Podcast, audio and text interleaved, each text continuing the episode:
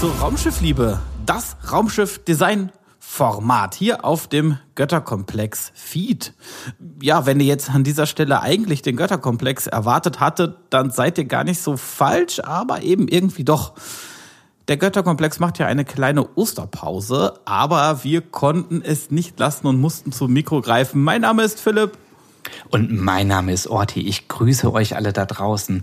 Willkommen bei der Raumschiffliebe. Ich freue mich, dass wir ja ein kleines neues Format vorstellen können. Ähm, irgendwie juckt es uns dann doch in den Fingern, ähm, mit Podcasts äh, noch unsere äh, weiteren Gehversuche zu machen. Und ja, Philipp und ich, wir lieben einfach Raumschiffe und Raumschiffdesigns. Und in diesem Podcast möchten wir vor allem ja so in jeder Folge Stück für Stück ähm, uns verschiedene Raumschiffe mal ganz genau unter die Lupe nehmen und äh, aus Film, Fernsehen und Literatur, ja, zum Teil total bekannte Raumschiffe mit euch besprechen, äh, vielleicht auch Sachen, die komplett neu sind und ja, unserer Liebe zu Raumschiffen und äh, vor allem halt auch unserer Liebe zu den unterschiedlichen Designs, ähm, ja, hier in diesem Format Raumschiffliebe äh, den, den berechtigten Platz geben. Ähm, und Ganz kurz wollen wir hier in der aller, allerersten Folge auch drüber sprechen, wie, ähm, ja, wie das so bei uns war, wie man irgendwie auf die Idee kommt, warum spricht man überhaupt über Raumschiffe? Äh, ich, äh, wenn ich, wenn ich so überlege, ähm, die meisten Leute, die nehmen das wahrscheinlich so an und sagen, wow, gut, ein Raumschiff. das fliegt von A nach B.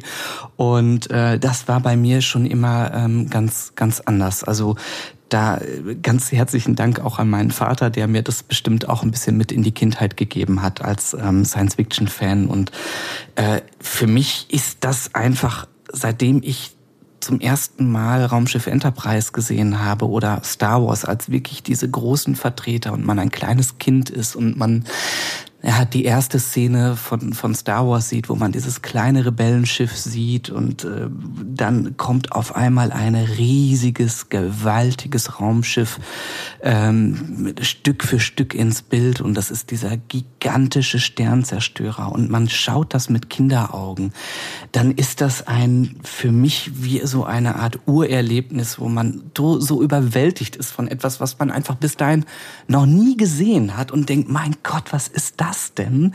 Und diese Faszination, die, die hat mich überhaupt nicht losgelassen und seitdem verschlinge ich eigentlich alles, was irgendwie mit Raumschiffen zu tun hat. Und wenn ich Bilder sehe, dann gucke ich mir das im Detail an und bleib auch immer hängen, äh, sobald ich auch nur irgendwie in Ansätzen irgendwo äh, was über Raumschiffe ja. irgendwie finden kann, dann muss oh. ich mir das angucken. Ja, das kenne ich total gut. Ich kann durch keinen Buchladen gehen und an keiner Science-Fiction-Ecke vorbeigehen. Wenn da irgendwo ein Cover von irgendeinem Science-Fiction-Roman ist mit irgendeinem Raumschiff Raumschiff drauf. Ich schwör euch, ich bleib stehen und guck mir mindestens das Design des Raumschiffs an.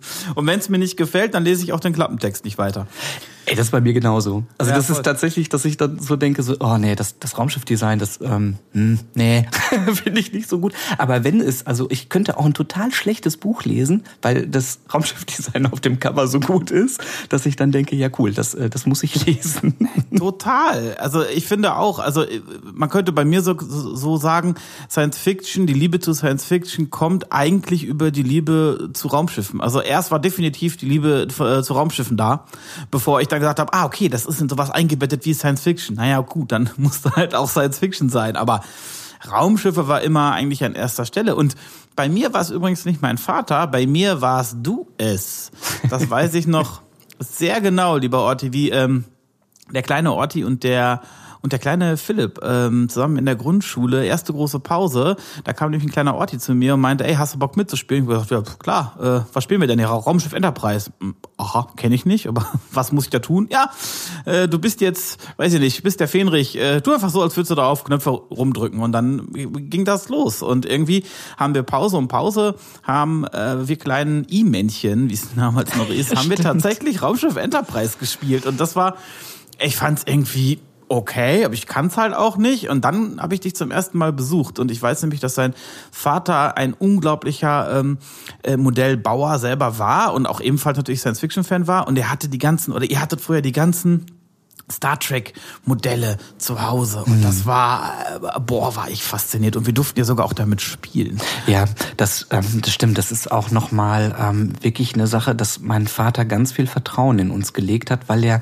diese richtigen, das waren jetzt nicht Spielzeugmodelle, die wir damals hatten, sondern diese richtigen Revell Bausätze, die mein mein Vater, wir haben das immer zu Weihnachten haben wir durfte mein Bruder und ich, wir durften uns immer ein Raumschiff aussuchen und mein Vater hat das dann Monate vorher in ganz liebevoller Handarbeit bemalt und zusammengesetzt. Und diese Dinger waren ja furchtbar fragil. Und ich glaube auch dadurch, dass man sozusagen sagte, oh, das muss man ganz vorsichtig anfassen. Und dann beguckte man das und, und hat dann, äh, äh also natürlich haben wir auch damit gespielt und die sind auch ähm, zum Teil kaputt gegangen, weil wir es dann nicht, nicht hinbekommen haben, aber man hatte richtig irgendwie Ehrfurcht davor.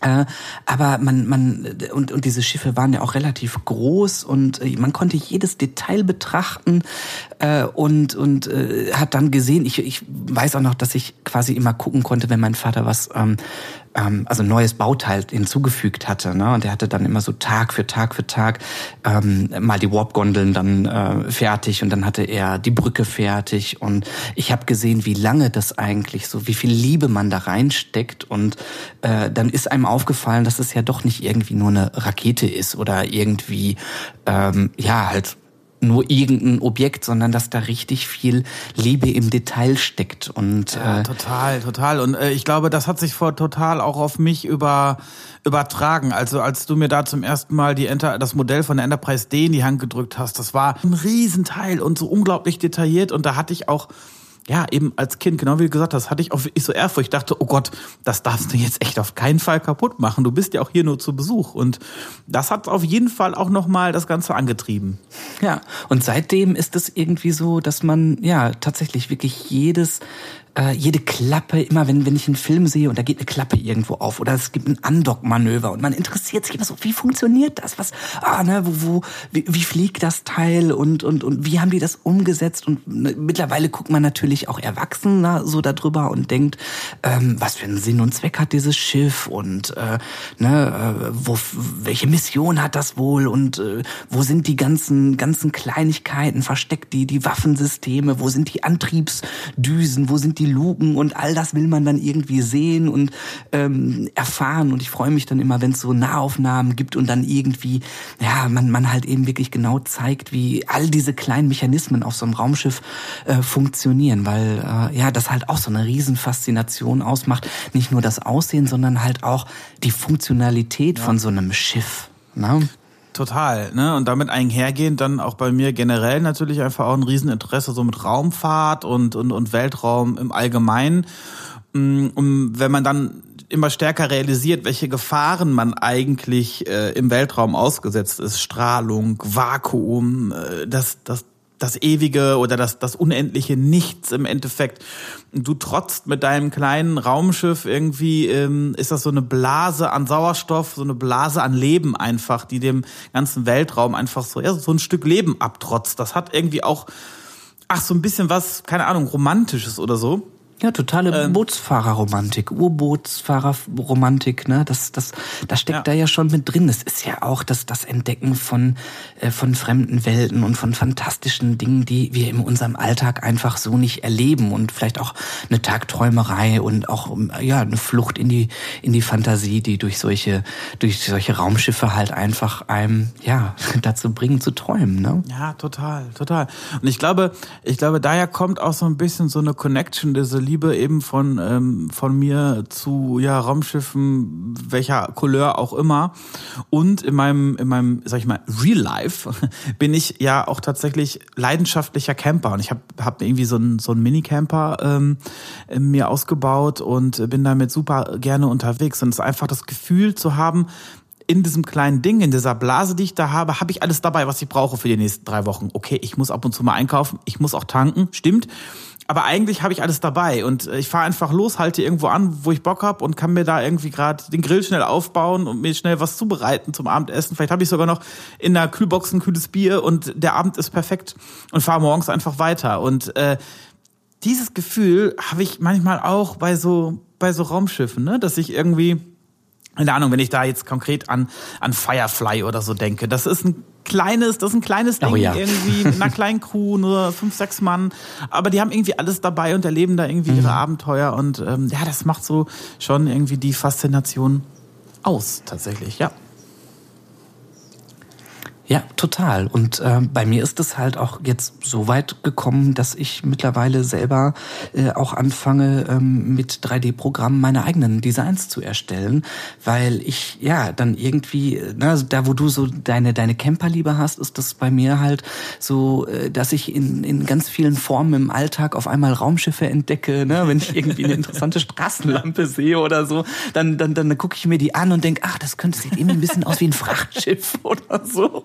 Und schwupps setze ich mich an den Rechner und mache ein Foto zum Beispiel von so einer Straßenlampe und äh, versuche dann erstmal diese Form nachzubauen und dann Stück für Stück äh, äh, halt Designs dann ähm, zu verfeinern und und dann kommt das mhm. nämlich eben, ah ja, wo kommen denn eigentlich die Triebwerke hin? Wie fliegt das Ding eigentlich? Ne? Oder was du sagst, hm, braucht das eigentlich ein Deflektorschild oder muss es sich schützen? Ähm, macht das eigentlich Sinn? Und jetzt äh, ja, ist das so eine Sache, wo wir gesagt haben, man hat jetzt doch vielleicht eben so ein so einmal die Perspektive, ähm, weil man selber halt sich mit sowas auch beschäftigt und selber Raumschiff-Designs macht, ähm, dass es halt auch Spaß macht, über andere Designs zu sprechen. Und wir hoffen, dass wir diese Liebe in diesem Format auch gut rüberbringen können für euch.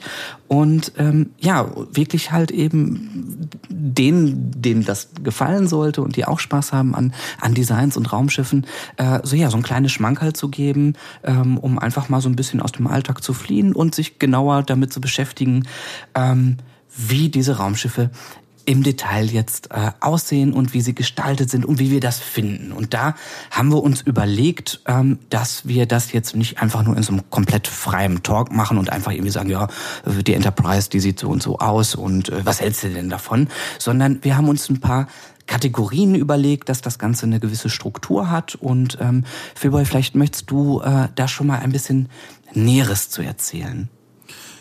Genau, äh, im Endeffekt, Orti, hast du es ja perfekt äh, gesagt. Wir wollten das einfach ein bisschen formatieren, in eine gewisse Form gießen. Das wird also so sein, dass immer einer von uns wird also ein Raumschiff vorstellen und ähm, der andere ja hört dann eben zu oder stellt stellt Rückfragen und am Ende dieses Gesprächs werden wir eben anhand der vordefinierten äh, Kategorien wird jeder eine Bewertung abgeben. Wir kennen die Bewertung, die der jeweils andere macht, eben nicht und ähm, werden am Ende sozusagen eine ja eine Durchschnittsbewertung für ein Raumschiff haben und äh, so stellen wir uns vor, dass es das eventuell spannend sein könnte, mh, dass wir uns irgendwann mal überlegen, okay, krass, die ähm, Enterprise D hatte vor einem Jahr die und die Bewertung bei uns, wie schneidet denn jetzt keine Ahnung die auch aus dem Star Trek-Universum, sage ich mal, die Excelsior ab oder so.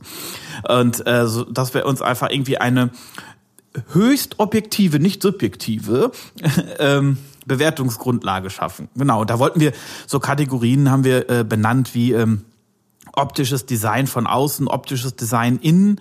Ähm, dann haben wir noch ähm, das Design der Antriebe, das Design der Waffen, die Funktionalität im ganz äh, ja, im Besonderen, also wie stellen wir uns vor, funktioniert diese, dieses Raumschiff in seiner speziellen Lore? Also du hast ja oft, ähm, das muss man vielleicht ein bisschen erklären, du hast ja oft ähm, Designelemente, die eindeutig an die ja, entsprechende Lore desjenigen Universums angeknüpft sind. Wir hatten gerade das Beispiel Enterprise und bei Star Trek ist ja ganz klar, die Warp-Gondeln. Diese Warp-Gondeln sind ja nur deswegen da, weil in der Lore von Star Trek eben äh, die Raumschiffe mit Warp fliegen können und deswegen brauchst du eben diesen Antrieb, der so dargestellt ist und hat, alle Föderationsschiffe haben eben diese, diese Warp-Gondeln. Ne? Und so wirst du, ähm, oder werden wir sicherlich auch verschiedene andere Elemente definieren können in anderen aus anderen Science-Fiction-Universen, die eben auch unmittelbar mit Lore und mit der Funktionalität des entsprechenden Raumschiffs einfach verbunden sind.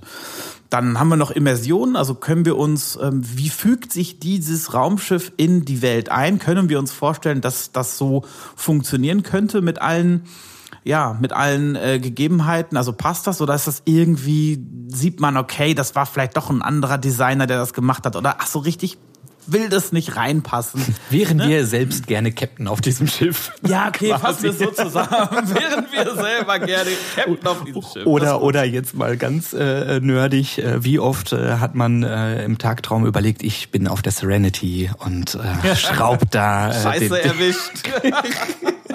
ne? Schraub den Antrieb zusammen oder steh da, ähm, spiel mit den Dinos auf der Brücke, wie der Pilot es da macht. Ähm, das ist so für uns diese Immersion. Also wie gut können wir uns vorstellen, wie glaubhaft wird uns äh, dieses, dieses Raumschiff-Design äh, präsentiert und wie gut können wir uns da reinfühlen? Weil ich glaube, jeder Science-Fiction-Fan ähm, weiß auch, dass es manchmal Raumschiffe gibt, wo man sagt, das sieht mega cool aus, aber das ist sowas von dämlich. ne? ähm, eigentlich ja. macht das überhaupt gar keinen Sinn. Und das wollten wir mit dieser Kategorie ähm, darstellen. Und genau, die letzte Kategorie. Das ist deine Lieblingskategorie, das darf man ja so schon mal sagen. genau.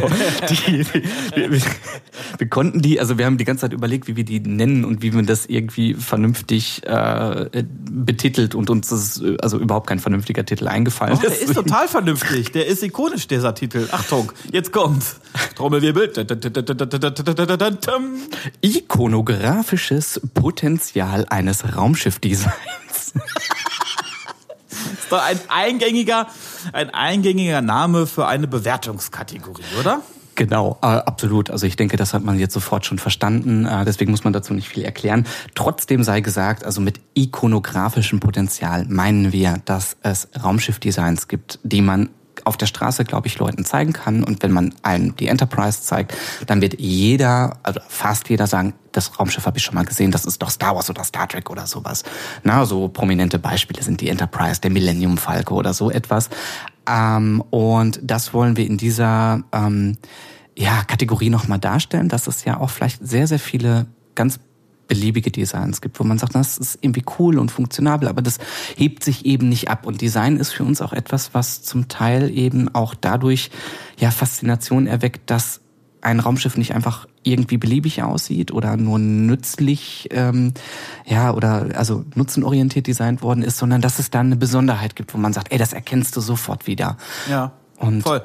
Also zum Beispiel, jetzt, äh, um, um da ein ganz praktisches Beispiel zu bringen, ich finde zum Beispiel ähm, die gesamte Serie ähm, The Expanse finde ich total toll. Äh, was genau werden wir sicherlich noch mal im Detail in irgendwelchen Folgen noch mal besprechen. Aber ich finde die grundsätzlich total toll und ich finde die Raumschiffe extrem cool, weil ja. sie weil sie extrem funktional sind, total hohe Immersion haben und wirklich alles mega cool ist. Aber ich würde beim ikonografischen Potenzial sehe ich nicht so irre viel, weil die halt einfach so ja fast schon realistisch designt sind, dass die eigentlich nur ein Zylinder sind. Genau, das heißt, die Faszination für den Realismus, ne, die ist absolut da und das, man sagt irgendwie Immersion perfekt und Funktionalität dieses Raumschiffs, das ist genial gemacht, aber das ist halt ein Klotz mit einem Antrieb hinten dran und einem Raketenwerfer. Ähm, ikonisch sieht das Ding nicht aus. ja, aber genau das ist es. Genau das genau, ist der Punkt. Ja. Das wollten wir damit darstellen. Und ähm, in dem Sinne würde ich eigentlich sagen, ähm, jetzt bleibt es uns eigentlich nur noch, äh, ja, euch ganz, ganz, ganz viel Spaß mit der allerersten Folge, ähm, die ziemlich ausufernd war zu wünschen. Ja, wir haben uns, wir haben uns tatsächlich, gebe ich zu, ein bisschen erschrocken, als wir die ausgespielt haben. Und gedacht, huch, das war schon sehr detailliert. Aber hey, das ist das Format. Na, das Format ist eine detaillierte Raumschiffbeschreibung. Ihr werdet merken, ihr werdet unsere Liebe zu Raumschiffen, unsere Liebe zu diesem Raumschiff auf jeden Fall merken und spüren. Ja, genau. Und dann rein also in die erste Folge. Viel Spaß. Viel Spaß. Attention. An emergency has been reported. All occupants walk to the nearest stairway exit.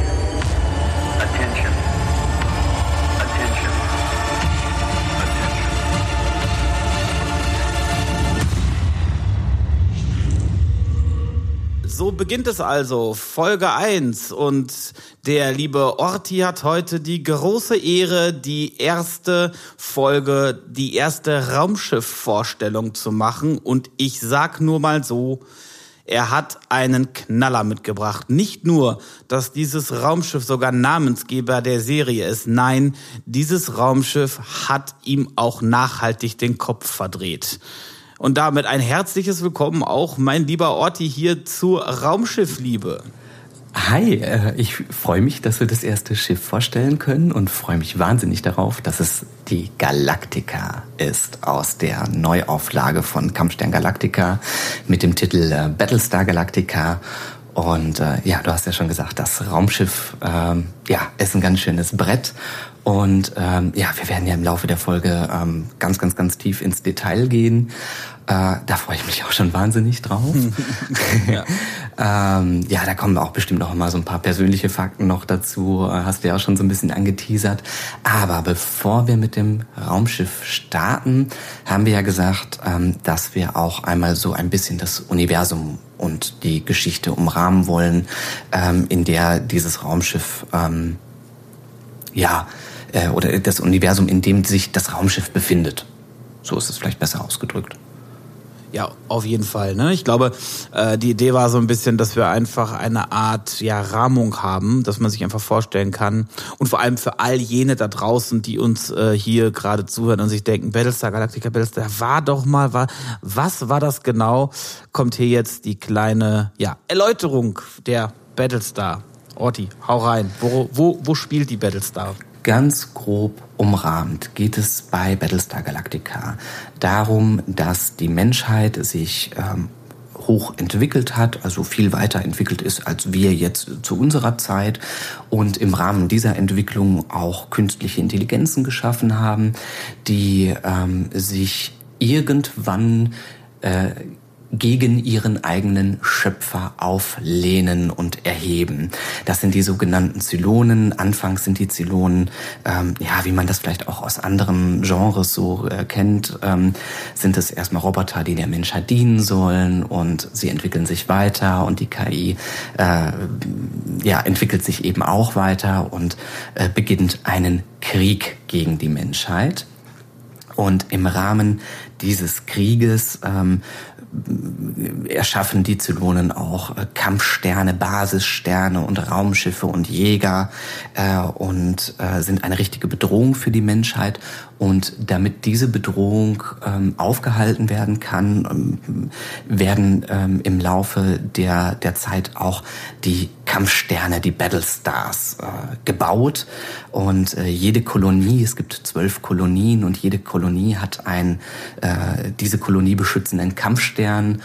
Äh, und einer dieser Kampfsterne ist eben die Galactica, dann könnte man vielleicht noch erwähnen, dass es in der, dass die Serie damit einstartet, dass die Zylonen einen ähm, vernichtenden Angriff im Prinzip auf die ähm, auf die menschlichen Kolonien starten. Und durch einen Zufall gelingt es einer einer Flotte von Überlebenden aus dem ähm, Kriegsgebiet heraus zu springen. Und die Serie erzählt dann im weiteren Verlauf, wie eben diese Flotte eine neue Heimat sucht.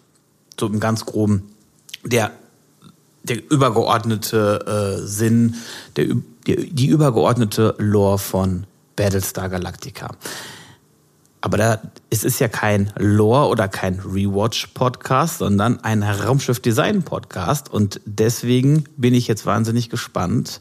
Orti, ich hoffe, du bist, äh, du bist warm gemacht. Du hast deine Notizen vor dir. Ich will jetzt äh, von der Battlestar Galactica erfahren. Also, Du hast gerade gesagt, es ist ein ähm, Battlestar, was auch immer ein Battlestar ist. Und kannst du uns erklären, was ein Kampfstern ist? Ja, das mache ich gerne. Äh, ich bin heiß wie Frittenfett und freue mich. Also ganz, ganz, ganz grob. Erstmal der Name. Die richtige Bezeichnung des Schiffes ist Galactica BS 75. Die Schiffsklasse ist die Jupiter Class und die Rolle dieses Schiffes, habe ich ja schon so ganz grob umrissen, ist eigentlich, ähm, der Kampfstern ist ein Träger-Schlachtschiff-Hybrid. Und das bedeutet, dass die Galactica sowohl ein äh, Trägerschiff ist, also die Möglichkeit hat, Schiffe an Bord äh, zu, zu transportieren und äh, aber auch ein Schlachtschiff. Das heißt, sie ist natürlich mit gewaltigen Kanonen ausgestattet, um dann dem Feind ordentlich einzuheizen. Jetzt nochmal kurz für vielleicht diejenigen Leute, die jetzt gerade eventuell im Auto sitzen oder nicht die Chance haben, gerade mal ganz schnell ein Bild von der Battlestar Galactica zu, zu googeln. ähm, wie kann ich mir denn ein Ja, oder kannst du kurz mal ein Träger-Kampfschiff-Hybrid äh, äh, optisch erklären? Also ich kenne ja moderne Flugzeugträger, aber so ganz passt das ja nicht die Beschreibung.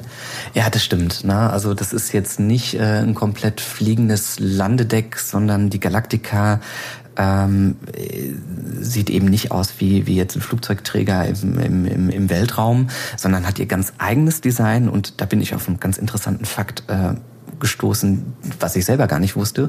Und zwar ähm, ja, wird der vordere Teil der Galaktika als Alligator Head bezeichnet. Ähm, und das ist ganz grob, kann man sich das vorstellen, dass es, äh, ja, dass die Galaktika, wenn man sie beschreiben will, hat einen sehr bulligen Frontbereich, äh, der im Alligator Head äh, genannt wird, ähm, sieht aber auch ganz, ganz, ganz entfernt aus wie ein Alligator. Es ist irgendwie so ein bisschen ein gewaltiger, fast ellipsenförmiger Korpus und unten drunter gibt's auch nochmal äh, einen zweiten Korpus, der da dran hängt. Das ist aber sehr, sehr schwer, das äh, äh wirklich äh, zu, zu beschreiben.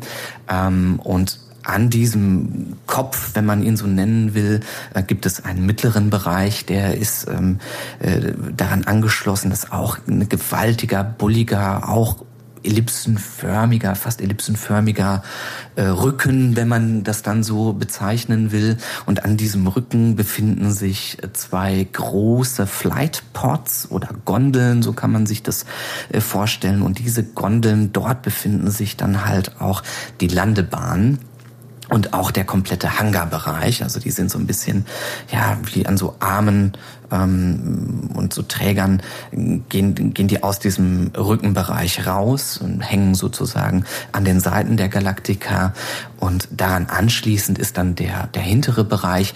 Der ist relativ schnell erklärt, weil man da sagen kann, dass es im Prinzip ein, ein, auch ein gewaltiger äh, Korpus, äh, an dem dann auch sehr, sehr, sehr riesige Schubdüsen, die dann für die, für die, ähm, für den Hauptantrieb sozusagen gedacht sind, ähm, ja, sind diese Schubdüsen halt eben oben und unten äh, angebracht. Das sind so vier Stück, vier gewaltige Schubdüsen.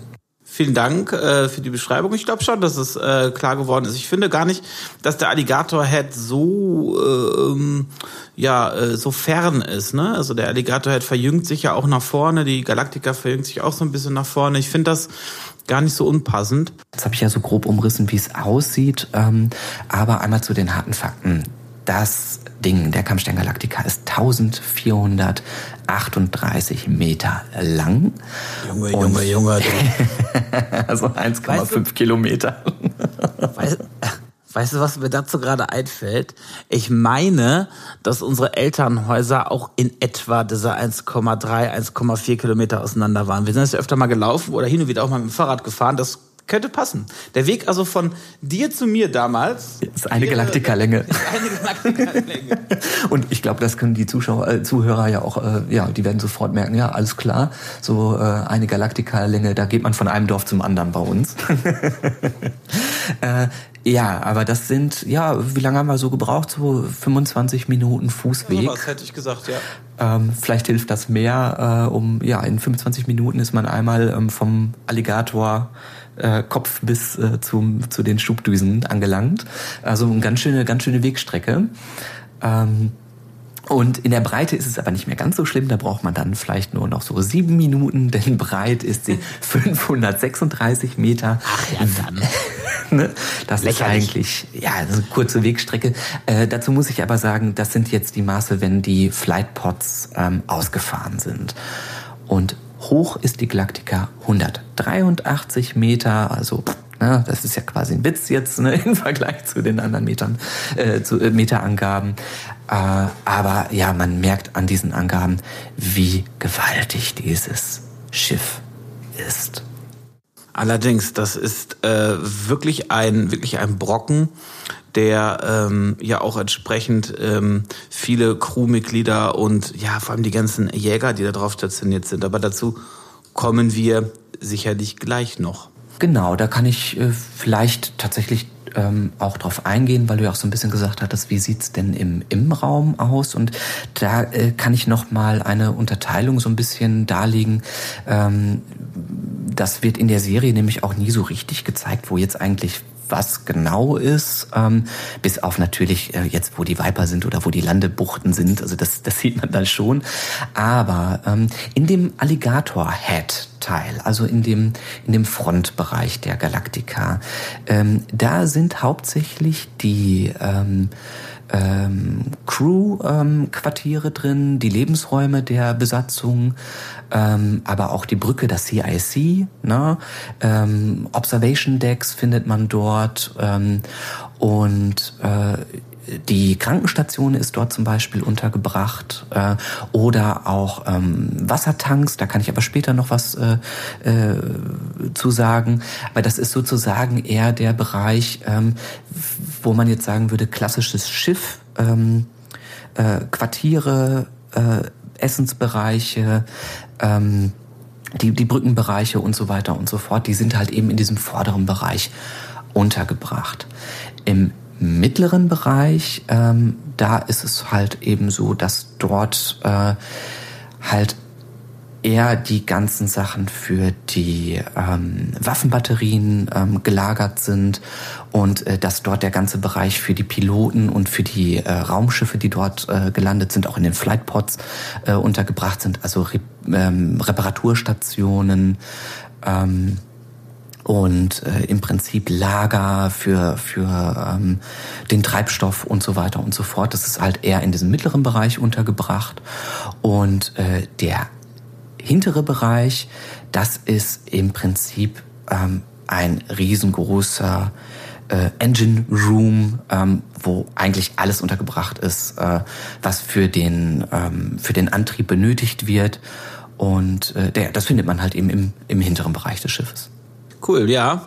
Ähm, CIC ist sowas wie die, ist sowas wie die Brücke, ne? Hast du rausgefunden, wofür CIC steht? Combat Information Center. Dafür steht es. Und wenn du magst, können wir auch schon direkt auf das CIC eingehen oder wir machen das später.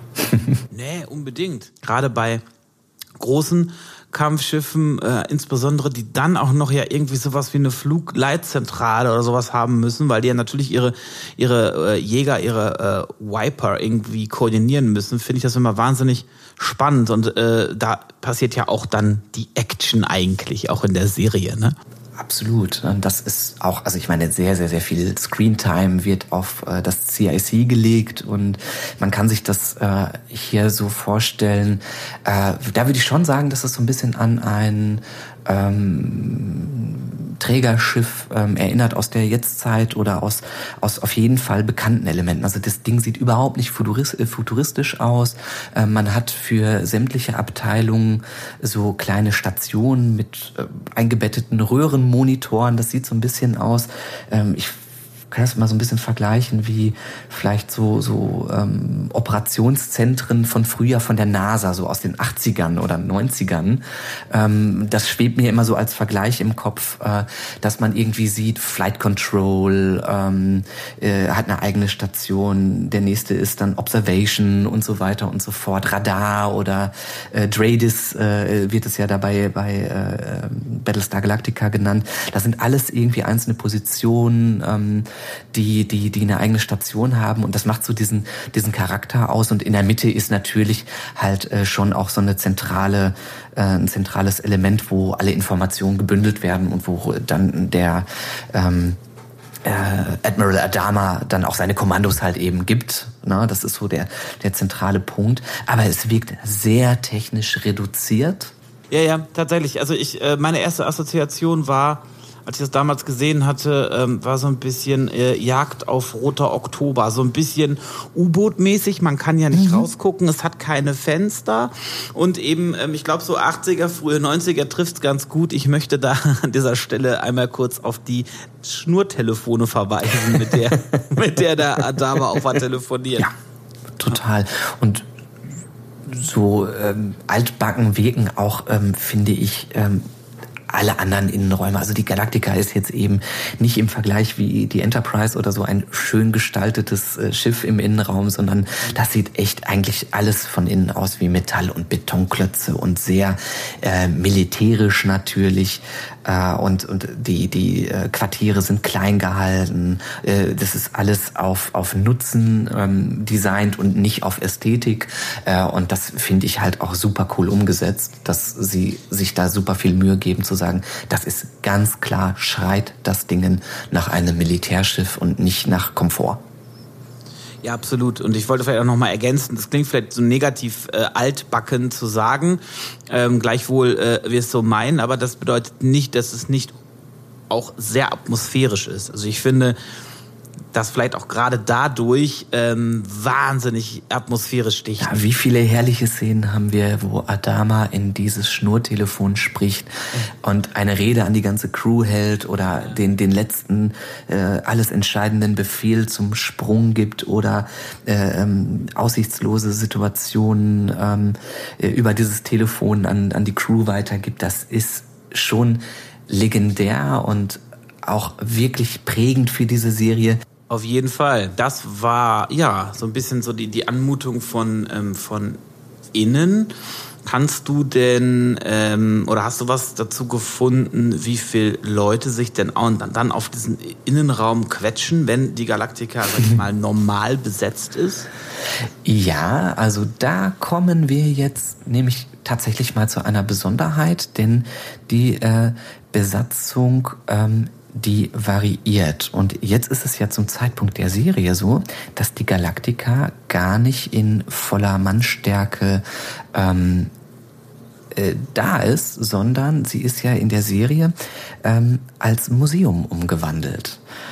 Und äh, ja, das ist halt ein super cooler Einstieg, finde ich allgemein, äh, in eine Serie, wo ein Kampfschiff erstmal gar nicht als äh, Kampfschiff dargestellt wird und seine ganzen Torpedos abfeuert in so einer Anfangsschlacht, sondern das Ding ist von vornherein vorgestellt als altes, stillgelegtes Museum für einen Krieg, den keiner mehr braucht, denn dieser Waffenstillstand zwischen den Zylonen und den Menschen, der herrscht schon 40 Jahre und irgendwie denkt man, das hat sich jetzt erledigt, bis dann zu Beginn der Serie eben ein Überraschungsangriff passiert und die Galaktika dann wieder äh, in, in, ähm, in Betrieb genommen wird. Äh, aber die Besonderheit ist eben, was ich da nochmal gelesen habe, ist, dass ähm, es halt eben ja die meisten Offiziere, die da noch gedient haben, die waren eigentlich kurz vor der Rente oder ähm, ja waren dabei, ähm, jetzt ihren Militärdienst anderweitig zu verrichten. Und deswegen ist so circa 2800 Leute haben äh, an der Galaktika, äh, auf der Galaktika gedient zur Zeit der Stilllegung. Je nach Quelle habe ich aber so rausgefunden, dass auch ähm, also in der vollen Montur 5000 Menschen auf der Galaktika sein können und 5000 Leute, wahrscheinlich auch noch irgendwie ohne Piloten, die dann ja auch noch mal irgendwie ihre Mechaniker mitbringen. Ja, verrückt. Das ist schon, ja, wie gesagt, der Brocken.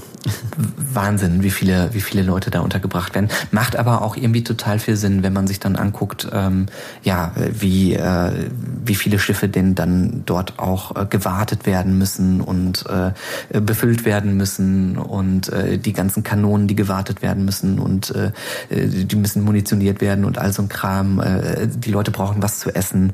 Ähm, da muss man ja, kann man ja auch äh, eben Vergleiche ziehen mit äh, Flugzeugträgern aus der heutigen Zeit, wo es ja auch nicht nur um die Piloten und äh, den Kommandostab geht, sondern um all das äh, Techniker, äh, Gedönsel drumrum äh, und, und, und Köche und weiß ich nicht, was es da alles gibt, ähm, die sind halt alle auch mit an Bord. Ja, ja, klar, voll. Ähm, wo wir gerade, wo du gerade dabei warst hier, wo wir schon hier die, die den Elefanten im Raum äh, bislang gut umschifft sind. Ähm, es ist ja nun mal ein Trägerschiff. Da sind die Viper drauf, was ja eindeutig auch als Bewaffnung zu werten ist. Aber ja. ähm, hast du was gefunden, wie viel Viper da drauf gehen oder wie viele Schiffe da überhaupt irgendwie stationiert sind? Kommen wir zum spannenden Teil. genau, sag, sagen wir es doch mal so. Wollen wir die Kategorie Bewaffnung aufmachen? ja, komm, machen wir die. Sparen wir uns die Überleitung. Was hat das Ding für Wummen und wie viel Jäger hat sie da drauf? Auch da ähm, Jetzt habe ich ja die Besonderheit äh, hier schon angesprochen, dass die Galactica zum Serienbeginn ein Museum ist und das heißt, sie ist gar nicht in ihrer vollen Montur ähm, in den Krieg gezogen, ähm, sondern hätte eigentlich viel mehr. Da gehe ich aber gleich drauf ein, an Bewaffnung und an Weibern und so weiter und so fort. Und zwar beziehe ich mich jetzt erstmal darauf, was ähm, die Galactica ähm, an Bewaffnung hat zum ähm, Zeitpunkt der Serie, also in diesem Museumszustand. Und zwar ähm, sind es 24 Hauptgeschütze. Die werden auch ähm, Qs genannt, also KEW, Kinetic Energy Weapons. Und diese 24 Hauptgeschütze, das sind die, die sind ähm, oben ähm, in Vierergruppen, äh, sind zwei Vierergruppen sind die montiert, die sind aber auch in diesem Alligatorbereich montiert äh, und auch unten an dem Schiff, das sind diese großen Kanonen, äh, die man dann sieht, die eben auch diese massiven kinetischen Geschosse abfeuern mit jeweils zwei Hauptkanonen. Äh, und dazu habe ich auch nochmal recherchieren können, dass diese Hauptkanonen halt ähm, verschiedene ähm, äh, Designs haben, also beziehungsweise verschiedene Funktionen erfüllen. Na, dass sie zum einen dafür da sind, um ähm, Jäger zu irritieren durch, durch die Explosionen, die dann entstehen, äh, sie aber auch durch diese massive Einschlagskraft äh, dafür da sind, halt eben um ähm, mittelgroße Schiffe oder halt auch die Basissterne äh, denen schweren Schaden zuzufügen. Na, das sind richtig die Hauptkanonen. Ja, also ja, ich glaube vergleichbar so mit so Waffenbatterien von irgendwie so ähm, heutigen Schiffen beziehungsweise so Zweiter Weltkriegsschiffen. Ne? Das ist so Hauptbewaffnung einfach. Ne? Genau, das würde ich auch genauso als, ähm, als Vergleich setzen. Äh, neben diesen 24 Hauptgeschützen hat sie 514 Punktverteidigungsgeschütze überall entlang des Schiffes. Die was? 500? 514. Ich war auch ein bisschen erstaunt. Äh, äh, das äh, und und habe das dann auch noch mal gegengegoogelt und also auch da also manche Quellen sind auch ein bisschen unterschiedlich. Ähm, ich habe aber jetzt also gesagt so circa 514 sind es, äh, zumindest steht es in einer Quelle. In in anderen Quellen sind es ein paar mehr oder ein paar weniger. War aber auch ähm, ehrlich gesagt äh, total überrascht, wie viele das dann wirklich sind, weil man sieht sie in der Serie nie wirklich ähm, jetzt also nie diese 514 Stück, wie sie gleichzeitig feuern steuern, sondern man sieht dann mal den Rumpfbereich oder die, die ähm, Gondeln, an denen diese Dinger montiert sind und dann sieht man mal zum Beispiel 40 Stück, die gleichzeitig feuern. Ähm, aber dass es 514 sind, das war für mich auch eine Überraschung. Das hat mir auch total Spaß gemacht, so in der Recherche nochmal so zu sehen, so, ach, krass, so viele sind das. Ähm, man kann aber sagen, dass diese ähm, ja, kleineren Punktverteidigungsgeschütze, die sehen so aus wie so, ja, so ein bisschen wie so Gatlings vielleicht, so kann man sich das mhm. vorstellen. Und die sind halt eben entlang der kompletten Seiten äh, des Schiffes, ähm, also an jeder äh, äh, möglichen Stelle so phalanxartig sind die äh, montiert und ähm, ja verschießen dann eben diesen gewaltigen Flakkorridor, äh, durch den eigentlich so ein Durchdringen kaum kaum möglich ist. Und äh, die Serie stellt das ja auch so wunderbar dar, wie diese Schiffe, äh, äh diese diese äh, Punktverteidigungsgeschosse äh, Geschosse dauerhaft feuern äh, und äh, halt ein ein unfassbaren Munitionshagel ähm, mhm ich meine, es, es, es macht ja auch irgendwo Sinn, wenn man sich überlegt, dass das Schiff, wie du gerade gesagt hast, 1,4 oder 1,5 Kilometer lang ist und du natürlich zwei Seiten hast, ne, also Backbord, Steuerbordseite, das musst du ja irgendwie erstmal abdecken. Du kannst dir ja als Kampfschiff keinen blinden Fleck leisten. Ne? Und wenn, wenn du wenn du praktisch jeden Winkel, jeden erdenklichen Anflugwinkel irgendwie abdecken willst, ja, vielleicht ist das doch gar nicht so unwahrscheinlich, dass man eben so viele äh, Verteidigungsgeschütze braucht.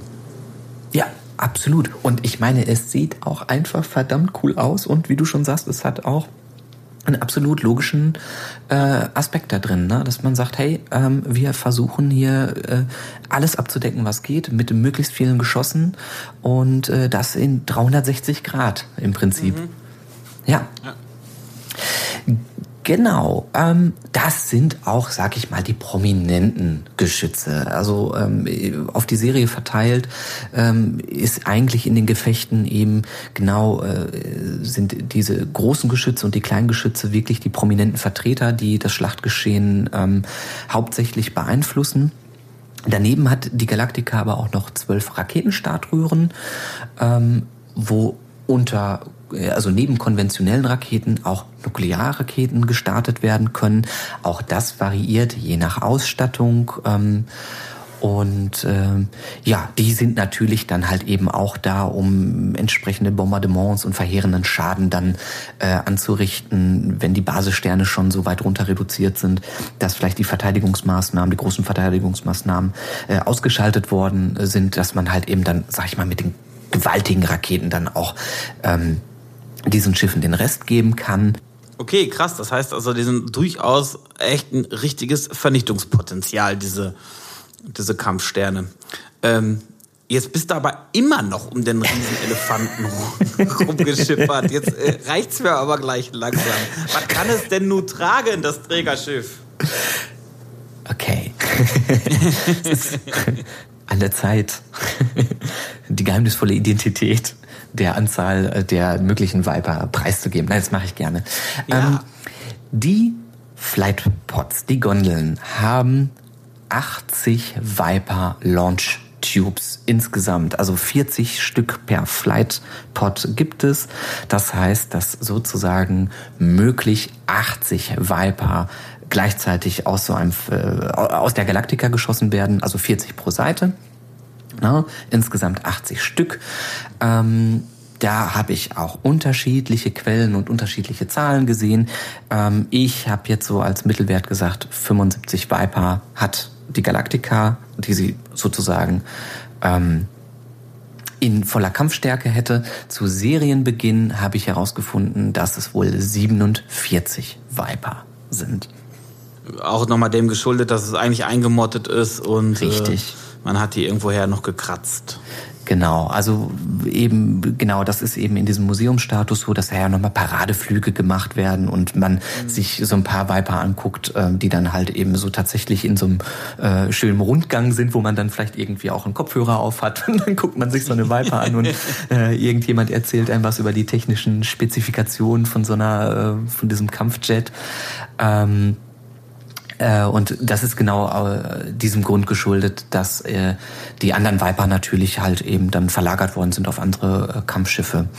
Und die dann ja halt auch um die, also die größeren Kampfschiffe, das kann man sagen, halt um die 80 Viper. Die anderen, es gibt auch kleinere Kampf, Kampfsterne, die hatten dann weniger, aber ähm, die großen halt eben bis zu 80 Viper. So würde ich es jetzt mal festhalten. Okay, cool. Ähm, gibt ja auch noch andere Schiffe, die mit an Bord sind. Also so, äh, ich denke da an, an den Raptor. Ähm, die sind ja auch standardmäßig mit an Bord, aber natürlich keine 80 Stück. Ne? Weißt du da, wie viel da? Ja, da habe ich wirklich äh, nur rausgefunden, dass die Anzahl unbekannt ist. Ne? Die Ach, Raptor. Okay. Ja. Genau, das ist ähm, äh, neben den, den, den Kampfjets, die ich jetzt mal so, ne, ähm, die Viper als Kampfjet-Äquivalent von jetzt einem Flugzeugträger äh, so sehen würde, gibt's halt eben auch noch die Raptor.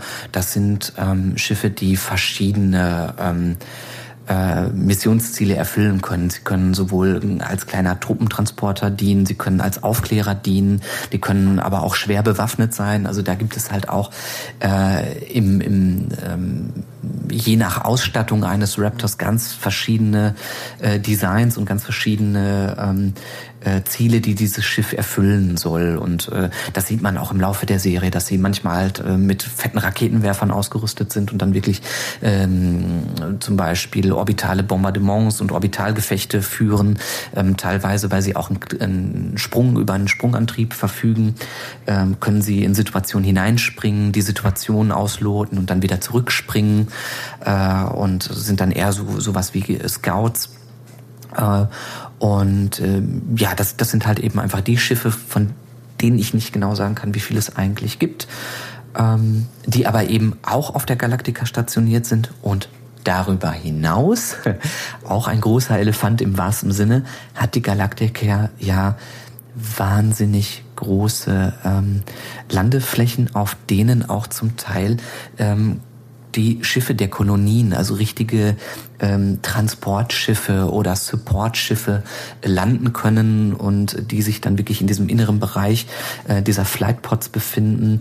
Ähm, auch dazu kann ich nur sagen, dass es je nach Missionsdesign einfach verschiedene Ladungen von so einem Kampfstern gibt. Das kann sein, dass dort zig Raptor äh, parken und die ähm, fliegen dann, was weiß ich, 40 oder äh, noch mehr ähm, los und, und haben dann ein ganz, bestimmte, ein ganz bestimmtes Missionsziel. Es kann aber auch ähm, als massiver Truppentransporter dienen oder ähm, man kann sich vorstellen, dass in den Flightpods ähm, äh, zum Beispiel ganz viele Schiffe drin sind, die Reparatursachen mit dabei haben, die, wo vielleicht Bomber oder sonst irgendetwas äh, äh, drin sind, die dann halt eben genutzt werden, um diverse Situationen, ähm, die dann kriegsentscheidend sind oder als als äh, militärische ähm, äh, als militärisches Missionsziel äh, wichtig sind. Äh, da gibt's halt einfach ja unvorstellbare Möglichkeiten, so einen Kampfstern ähm, auszustatten. Ja, ja ein, ein, ein Multi-Role-Schiff hier sowieso. Bei, bei dieser Größe äh, lohnt es sich wahrscheinlich nicht, wenn er nur eine einzelne Rolle sozusagen übernehmen könnte. Ja, ähm, das finde ich halt auch so geil an dem Design. Ja, voll. Total. Also das ist einfach so ein, ja, eben Multi-Role, ne? Also du kannst wirklich, man kann sich alles Mögliche vorstellen. Der kann eine Belagerung ähm, durchführen, der kann aber auch äh, irgendwelche Sturmangriffe machen, der kann aber auch auf vielleicht sogar eine Art ja, Forschungsmission gehen oder eben wie in der Serie langzeitmäßig unterwegs sein.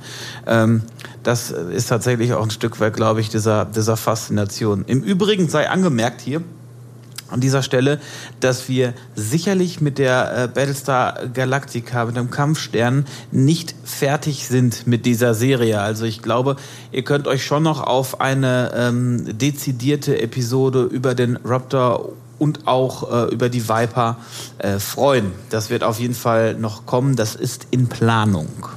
Wollte ja, ich an dieser Stelle einmal kurz Absolut, ja, da freue ich mich auch schon drauf. Ne? Äh, auch äh, vielleicht noch ein paar prominente äh, Schiffe aus der Flotte, ne, die wir euch äh, dann vorstellen wollen. Äh, da gibt es genug zu erzählen und sich genauer anzuschauen. Ja. Absolut. Jetzt ähm, haben wir gerade über das extreme ja, tatsächlich Waffen- oder Vernichtungspotenzial der Galaktika gesprochen, auch eben über die Jäger. Ähm, eine Frage stellt sich mir da oder hat sich bei mir immer schon gestellt beim Schauen. Ähm, es ist ja so, dass die Jäger in diesen äh, Hangarpots, wie du das nennst, also in diesen Gondeln an der Seite, da landen die und ähm, werden dann wahrscheinlich irgendwie per Aufzug oder so irgendwie in so ein Hangarabteil gefahren. Ähm, ich frage mich nur, an diesen Pots sind ja auch diese Startröhren für diese Wipers. Das heißt, mhm. so ganz ist mir nicht klar, wie kommen die denn eigentlich von dieser Ebene oder von diesem Hangar in diese Startröhren? Ähm, wie ist da die, wie ist da die Mechanik? Hast du da, hast du da irgendwie was zu gefunden oder oder oder weil in der Serie so richtig sehen tut man das nicht, ne?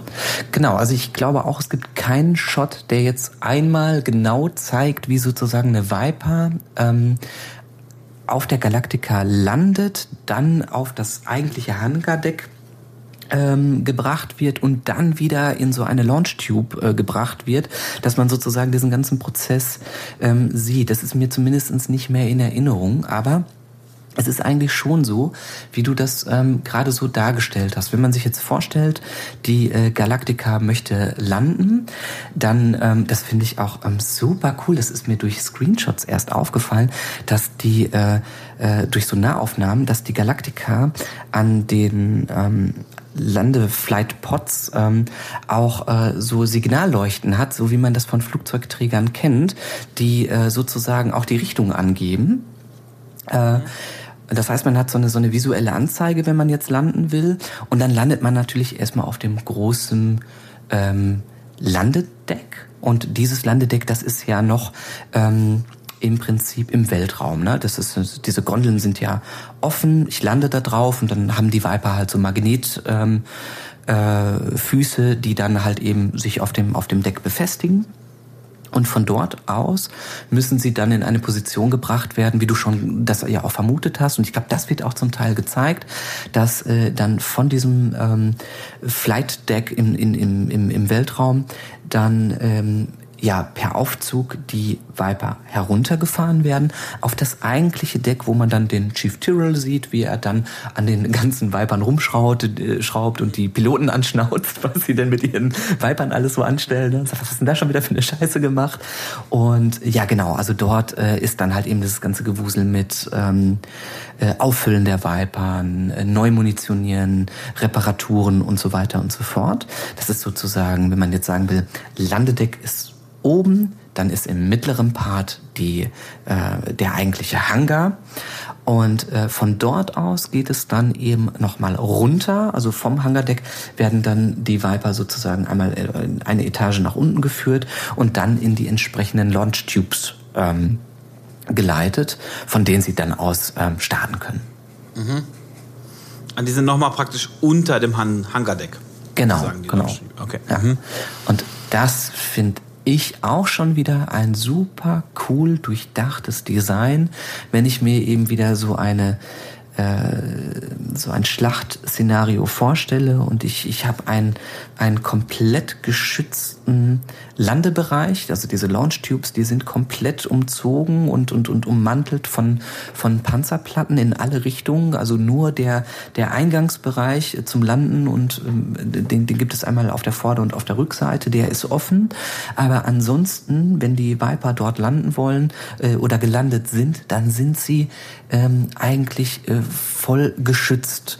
Und äh, dann ähm, äh, ja, also äh, das finde ich halt einfach wieder so cool, dass das nicht ein offenes Flugdeck ist, sondern dass man sich auch wieder darüber Gedanken gemacht hat, äh, wie sinnig das ist, sozusagen diese kriegsentscheidenden Jäger bestmöglich zu schützen.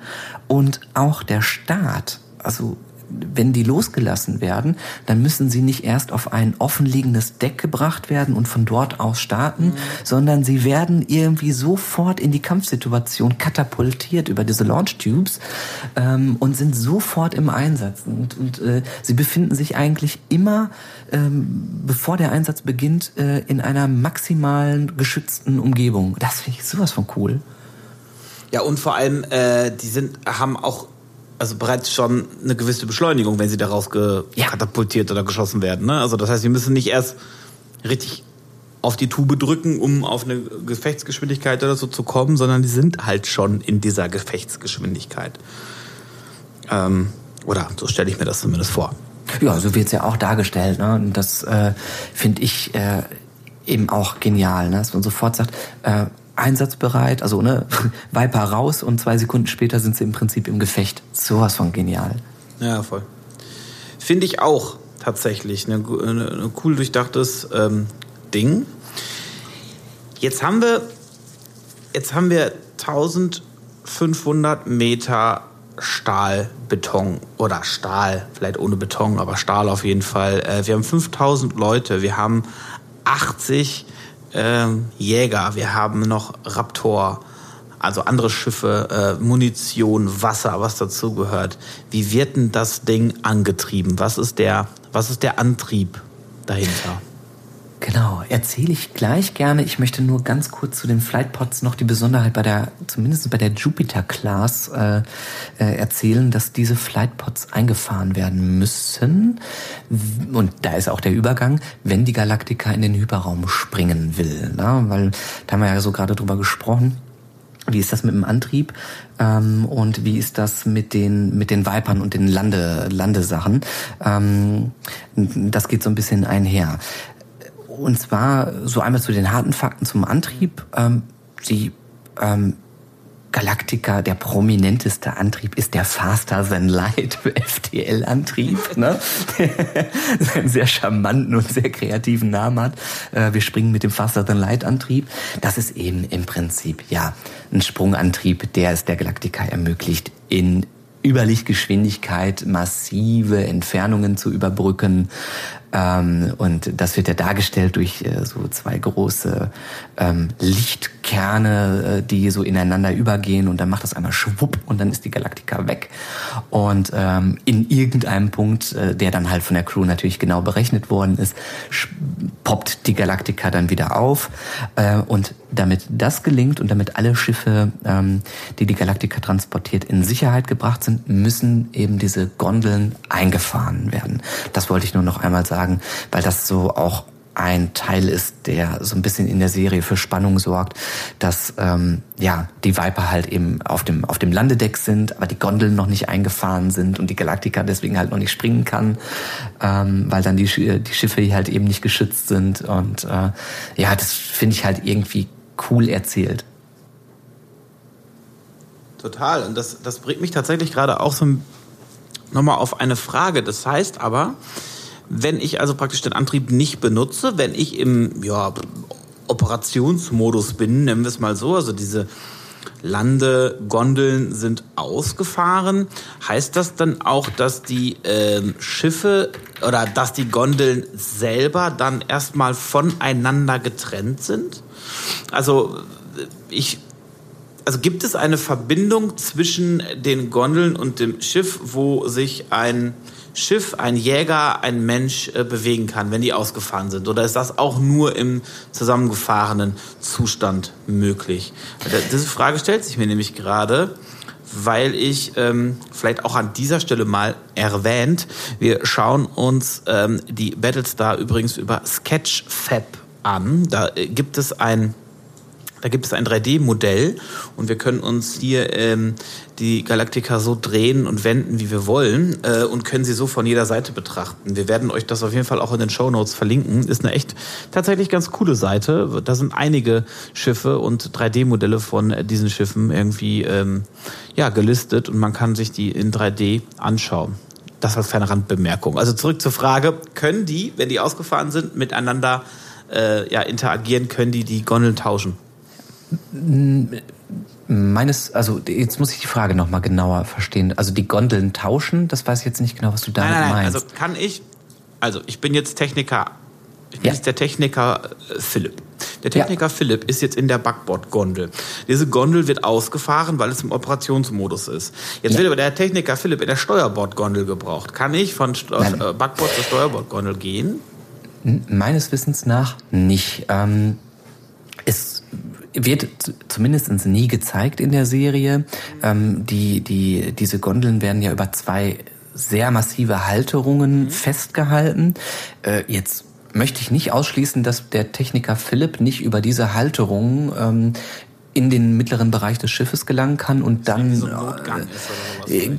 genau also das das da will ich mich jetzt nicht zu weit aus dem aus dem Fenster lehnen und sagen das gibt es nicht aber ähm, aus, meiner, aus meinem Verständnis heraus ist es so, dass wenn die Gondeln ausgefahren sind, dass die ganzen Techniker, die in der Gondel sind, die ganzen Piloten, ähm, die sind dann erstmal vom Schiff mehr oder weniger abgekapselt. Mhm. Und erst wenn die Gondeln reingefahren sind, man würde das auch sehen, ähm, dass sozusagen äh, dort, wo die Gondeln dann ähm, andocken an den, äh, an den äh, mittleren Bereich des Schiffs, dort sind auch in dem Modell, wenn man ganz genau hinguckt, auch so kleine Türen und wie so, ähm, ja, wie... Schleusen, ne?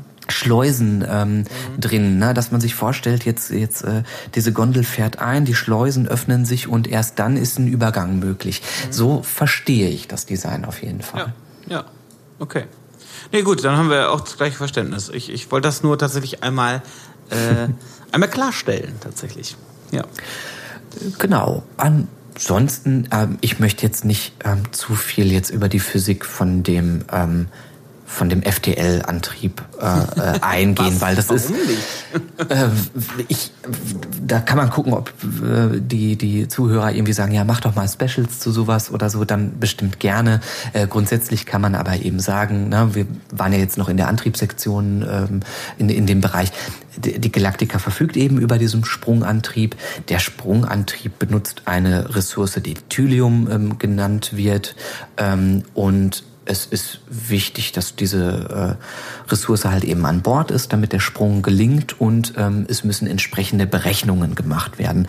Das ist vielleicht halt eben noch ähm, ganz interessant zu erzählen, dass äh, es halt eben nicht so ist, dass die Galaktika sagen kann FTL-Jump und dann bums ist sie halt eben weg, sondern dass das eben ein Vorgang ist, der äußerst komplex ist und nicht so beliebig wie vielleicht in anderen Science-Fiction-Vertretern äh, ja, dass man sich aus jeder Situation mit Lichtgeschwindigkeit bewegen kann. Und das ist finde ich halt eben auch ein cooler Aspekt, dass wenn man sowas nutzt wie ähm, Überlichtgeschwindigkeiten, dass man so einem Antrieb auch eine gewisse Limitation gibt. Und da sind wir auch, also ich weiß nicht, dass du da halt auch Fan von bist, weil das halt Spannung erzeugt und weil man merkt, ey, da kommt jetzt eine Flotte, eine gegnerische ähm, und wir brauchen aber eine halbe Stunde, bis wir hier raus sind. Und die Situation ist auf jeden Fall aussichtslos, wenn wir uns, äh, wenn wir hier nicht wegspringen können. Und das schafft halt eben einen, einen super schönen Spannungsbogen, der auch in der Serie Serie häufig genutzt wird.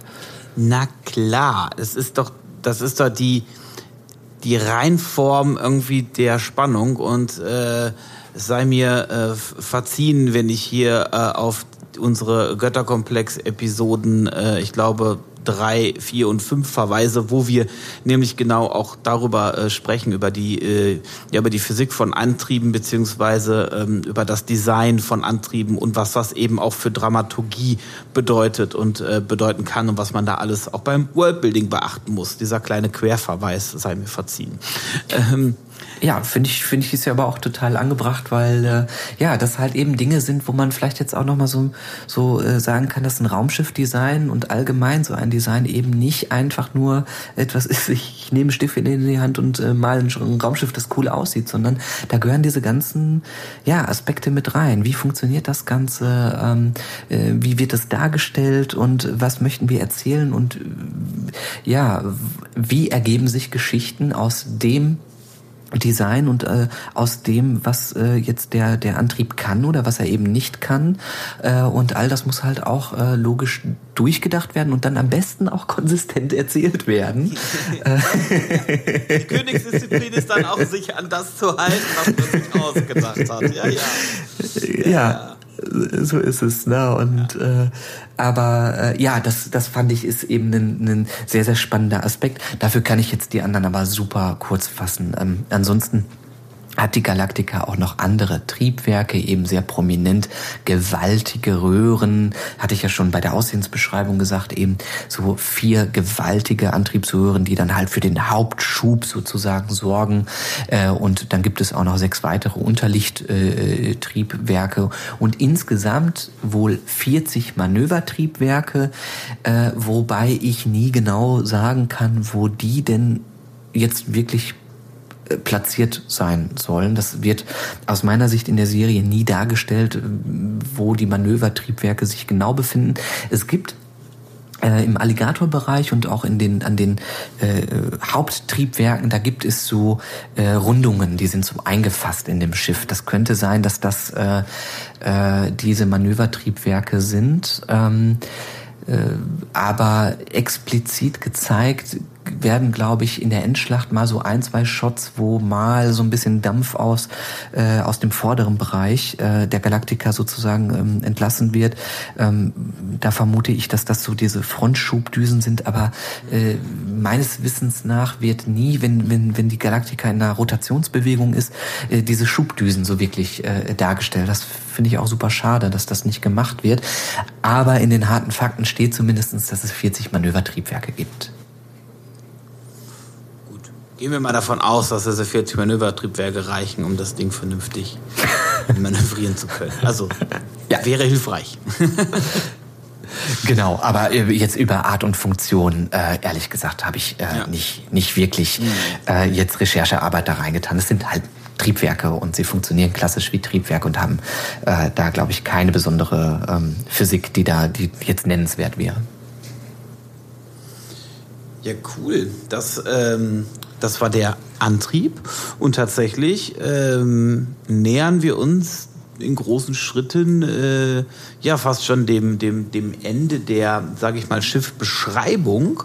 Ähm, möchtest du noch was ergänzen? Möchtest du noch Besonderheiten äh, hinzufügen, wo ich mir vorstellen könnte, dass bei der Galaktika die eine oder andere Besonderheit schon auch hinzukommen würde?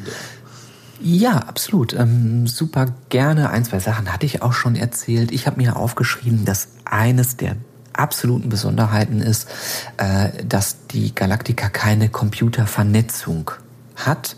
Äh, das ist ein ganz besonderer Aspekt, der sozusagen auch dazu führt, dass die Galaktika als einziges Schiff neben einem anderen Kampfstern äh, diesen Zylonenangriff überlebt, weil dieser Zylonenangriff über ein Virus gesteuert wird, über ein Computervirus. Und dadurch, dass die äh, Galaktika auf dem Befehl von ähm, Admiral Adama keine Computervernetzung hat, äh, ist dieser Virus wirkungslos. Und das führt dazu, dass die Galaktika eben noch funktionsfähig ist. Ähm, das ist halt in der Seriengeschichte halt äh, äh, ein super cooler Kniff, um auch also nochmal so diesen alten Charakter dieses alten Schiffs und auch eines eines Generals äh, oder eines Kapitäns sozusagen äh, äh, darzustellen, der von neuer Technik nichts hält und das einfach nicht will. Und er weiß sozusagen, jeder Knopf auf meinem Schiff, den weiß ich, wie, äh, wie er funktioniert und äh, dieses moderne Zeugs, da halte ich nichts von. Ähm, das ist, finde ich, ein super, super, super cooler ähm, erzählerischer Kniff.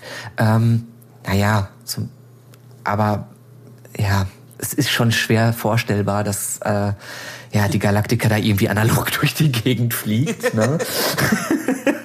mit, so einer, mit, so einer alten, mit so einem alten Rohrpostsystem. Ja, ganz genau. Ja, das berittene Broten oder sowas äh, über, durch die Galaktika reiten und dann äh, Befehle äh, ähm, ja durchgeben. Ähm, ich verstehe total, warum die das in der Serie gemacht haben und ich liebe das auch ähm, so erzählerischer Natur. Äh, trotzdem fällt es mir eben doch schwer, äh, das so wirklich ernst zu nehmen. Kann ich irgendwie nachvollziehen. Da kommen wir sicherlich gleich auch noch mal drauf, ähm, wenn es an unsere Bewertung geht. Ja, ja, äh, definitiv.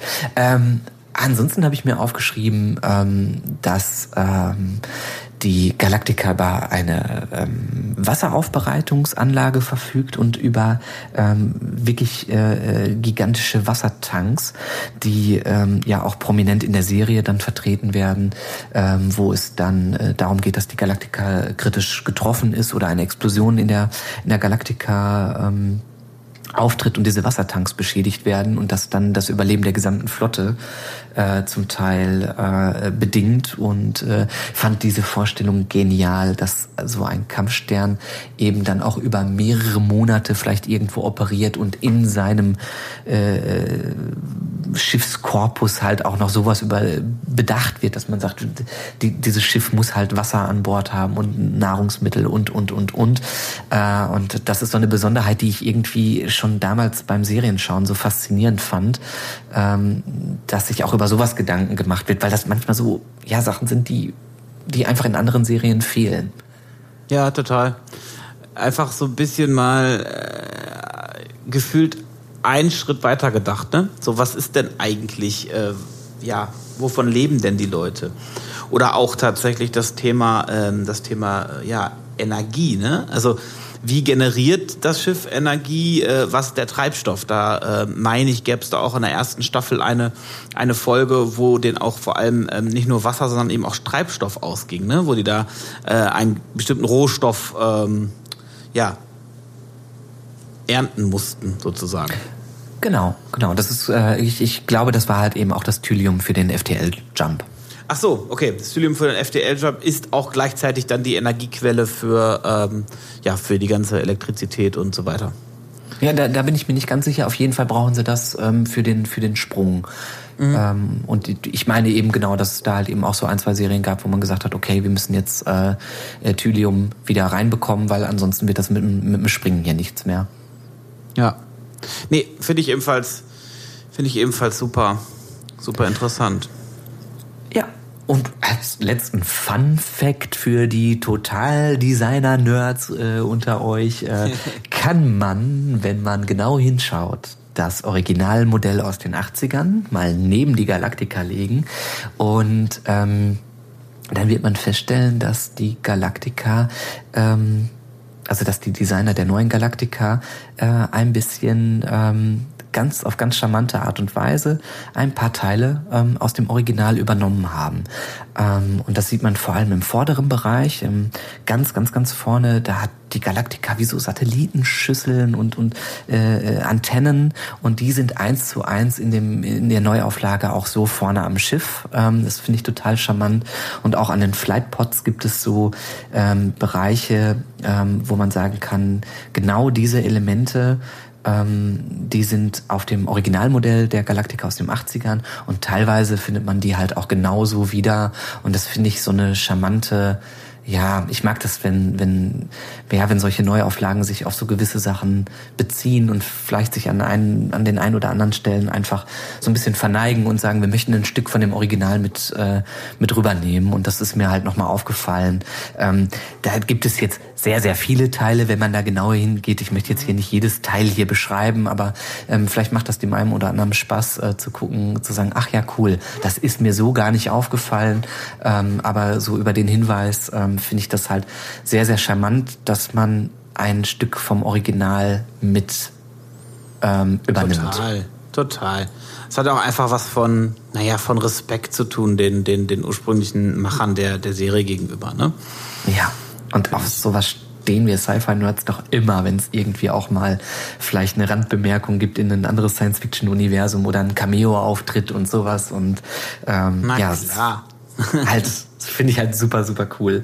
Und äh, als allerletzte Besonderheit habe ich mir nur noch aufgeschrieben, diese gewaltige Rippenstruktur, die die Galaktika hat, ähm, die ich auch sehr, sehr, sehr mag, äh, dass dieses ganze Schiff, dieser jeder Bereich der Galaktika ist im Prinzip mit gewaltigen Rippen durchzogen und auf diesen Rippen befinden sich äh, dann die äh, Panzerplatten, die dann da drauf montiert werden.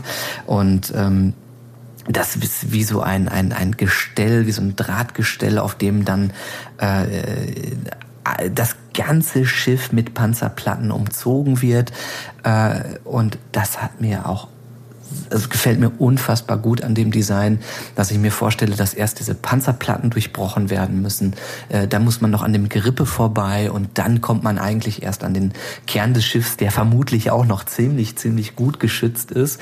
Äh, und das macht für mich äh, eben auch so diese, diese Immersion eines, eines Schlachtschiffes und eines, eines Panzers, eines äh, äh vollgepanzerten Schlachtkolosses äh, irgendwie aus. Das finde ich an der Stelle halt äh, wirklich super cool dargestellt. Ähm, und äh, ja, kann dazu noch sagen, dass halt eben diese, äh, dieses Rippengestell auch nur sichtbar wird, weil die Galaktika ja eben in der, in der Serie diese ähm, äh, dieses Museum ist. Und man hat halt eben verschiedene Stadien der Galaktika, will man halt damit darstellen. Und man hat halt ganz viele Panzerplatten entfernt. Und deswegen sieht man diese Rippen eigentlich überhaupt, ähm, weil sie ja als Schlachtschiff überhaupt nicht, äh, nicht mehr gedacht wird. Und äh, ich habe vorher erst gedacht, wie dumm ist das denn? Warum hat denn die Galaktika nur so an ein, zwei Stellen Panzerplatten? Ja. Äh, das ist doch überhaupt nicht durchdacht, bis ich später eigentlich erst äh, gemerkt habe, dass die Galaktika normal normalerweise ähm, vom, vom, vom im, im, im äh, wirklichen Kriegsgeschehen im vollen Einsatz komplett mit Panzerplatten umhüllt ist und dann dachte ich wieder, ach, das ist ja wieder voll genial. ja. ja, tatsächlich. Also ich mir gefällt das auch gut. Mir gefällt es vor allem gut, dass man ähm, dadurch irgendwie auch so eine gewisse ja, so eine gewisse Mut zur, zur Hässlichkeit einfach auch beweist, ne? Dass Voll. man hier eben kein Raumschiff, der auch noch, oder welches auch noch der Hauptdarsteller einer ganzen Serie ist, so designt, dass es halt schön aussieht oder irgendwie toll aussieht, sondern es bewusst halt einfach ein, ein Koloss, der äh, sogar eigentlich auch noch komplett eingepanzert ist und man würde gar nichts irgendwie erkennen. Und ja, ähm, ja das finde ich auch sehr gelungen. Absolut. Ne? Ähm, das, das Einzige, was man sonst dazu sagen kann, so von, von dem, was du, was du gesagt hast, eben so dieses äh, Mut zur Hässlichkeit, das würde ich auch so unterschreiben. Ich meine, das Schiff ist rotzgrau, sieht aus wie Betonklotz oder Metallklotz. Aber ähm, die Galaktika hat schon ähm, auch wenn man sich das so genau anguckt, ähm, ist sie eher ründlich. Also jedes Element der Galaktika ähm, hat eher Rundungen oder ist abgerundet und teilweise sind auch die Panzerplatten sogar ja, so ein bisschen ästhetisch äh, so äh, ähm, montiert, dass man, dass man teilweise eben jetzt nicht denkt, es geht jetzt darum, einfach nur einen, einen Panzermantel da drum zu machen, sondern teilweise äh, sind, ergeben sich aus diesem Panzerplattenmuster auch so geschwungene und wellenförmige Linien, ähm, wo schon auch so eine gewisse Ästhetik halt ähm, doch mit einfließt. Das, das ähm, finde ich total interessant, weil das ist eigentlich auch so ein bisschen unlogisch. Ähm, das bräuchte es eigentlich gar nicht. Aber das Schiff ist in seiner Hässlichkeit durch diese, durch, finde ich, also dadurch wird das so ein bisschen ähm, durchbrochen und das macht das Schiff zumindestens im Vergleich zu einem klassischen Panzer oder so, so einem Kastenähnlichen ähm, äh, Schiff, wie man sich sowas vielleicht dann vorstellt, ähm, äh, doch sogar so ein bisschen ästhetisch. Ja, voll. Ich, ich glaube tatsächlich sogar, ähm, dass es unter Umständen gar nicht so unlogisch sein könnte. Also tatsächlich Form follows Function äh, Thema könnte hier auch eventuell greifen, ähm, denn es ist ja so, dass wenn du wenn du Rundungen hast, äh, zum Beispiel irgendwelche äh, Radarstrahlen oder irgendwelche ähm, äh, äh Lada oder äh, oder Drades äh, Strahlen da vielleicht nicht ganz so gut reflektieren können wie äh, du es normalerweise hättest bei einer, bei einer eckigen Form. Das ist jetzt einfach nur reine Spekulation tatsächlich. Mhm. Aber ähm, wenn man halt ähm, ja heutzutage ein, ein oder Kriegsschiffe sieht, dann sieht man sie ja auch ähm, glatt. Die sind tatsächlich, glaube ich, nicht abgerundet, aber sie sind, sind zumindest glatt, um eben möglichst ja geringe Sichtbarkeit von eben Ortungssystemen zu haben. Äh, wenn man jetzt viel rein interpretieren möchte und nicht nur reine Ästhetik, könnte man vielleicht diesen Punkt auch noch anführen, aber ich weiß nicht, ob das da ein Gedanke war. Ich tippe eher auf Nein, sondern es war gefällig fürs Auge, dass man es ein bisschen runder macht. Das, das glaube ich auch. Also ich, äh, ich, ich kann dem folgen, es wird zumindest in der Serie nie erzählt, dass es ähm, dass sozusagen das Aussehen der Galaktika äh, solchen Gedankengängen ähm, folgt. Ähm, das, es kann auch sein, dass man vorher ein sehr eckiges Design hatte und vielleicht auch einfach die Showrunner gesagt haben, ey, das muss macht's ein bisschen hübscher. das ist auch möglich. Ja, ähm, ja. Aber auf jeden Fall denke ich, auch wenn die Galaktika ähm, eben doch teilweise so ästhetische Aspekte drin hat, dass sie eben im Großen und Ganzen doch als bulliges Schlachtschiff daherkommt und jetzt nicht äh, als äh, absolut. Na. Nein, also filigran wäre jetzt wirklich nicht das erste, was ja. mir einfallen würde. mein Gott, ist das ein schönes Schiff, ja. ja. Mein Gott, genau. Nein, es ist natürlich ein Klotz, es ist bullig, es ist massiv ja. und es sieht eigentlich auch genauso aus, äh, äh, ja, wie es dann letztlich auch eben die Rolle beschreibt. Ein ein ein massives Kampfschiff tatsächlich, ein Kampfstern, ja. Ja. Gefällt mir ebenfalls sehr, sehr gut. Wie gut uns die Galaktika gefällt, das werden wir jetzt in unserer Bewertung sehen. Ähm, Wie wir bereits ja auch schon angekündigt haben, haben wir ein paar Kategorien, in denen wir äh, bewerten. Wir werden gegenseitig bewerten und, das ist uns ganz wichtig, wir kennen die Bewertung des jeweils anderen noch nicht. Das heißt, wir äh, können uns auch noch überraschen und wer weiß, vielleicht werden wir ja eine zweite Folge gar nicht mehr aufnehmen, weil Orti so maßlos enttäuscht ist über meine schlechte Bewertung, die ich abgebe. Oder ich bin enttäuscht von ihm. Wir wissen das nicht wäre ja nichts Neues, ne? Wir enttäuschen uns dann gegenseitig auf ein, auf, auf, auf, auf, wieder auf ein homogenes Level und dann machen wir doch wieder weiter, ne? Ja, ich, ich, ich fürchte auch. Ich fürchte auch. Auch wenn wir Enttäuschung haben, werden wir, werden wir weitermachen. Ähm, ja, möchtest du, ähm, möchtest du anfangen mit deiner, mit deiner ersten ähm, Bewertung? Ähm, das wäre hier zum Thema optisches Design. Geht es zunächst mal um das Außendesign. Eins bis fünf Sterne und Zwischenschritte oder halbe Sterne sind auch erlaubt.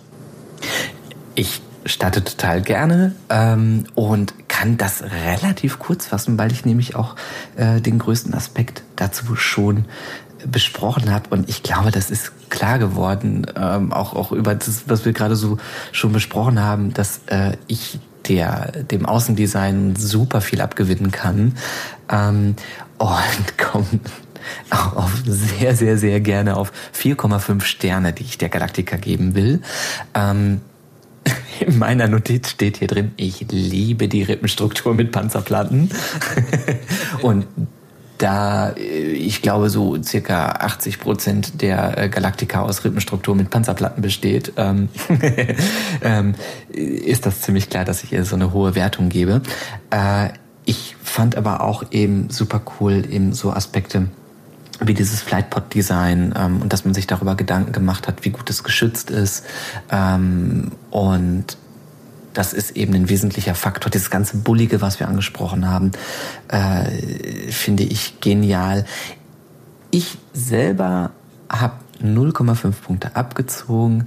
Ähm, ein bisschen wegen dieser runden Form, weil die Galaktika dann für mich teilweise ein bisschen zu rund und zu, ja, teilweise dann doch irgendwie mit diesen Panzerplatten, wo dann halt eben so geschwungene Linien drin sind, ein bisschen zu hübsch daherkommt. Das ist das ist mir auch vollkommen klar, super subjektiv, dass man sagt, wie kann der das sagen? Das, das, das muss doch so sein, weil ansonsten ist, das, äh, ist die Galaktika viel zu hässlich und genau das liebe ich und das macht das Design aus.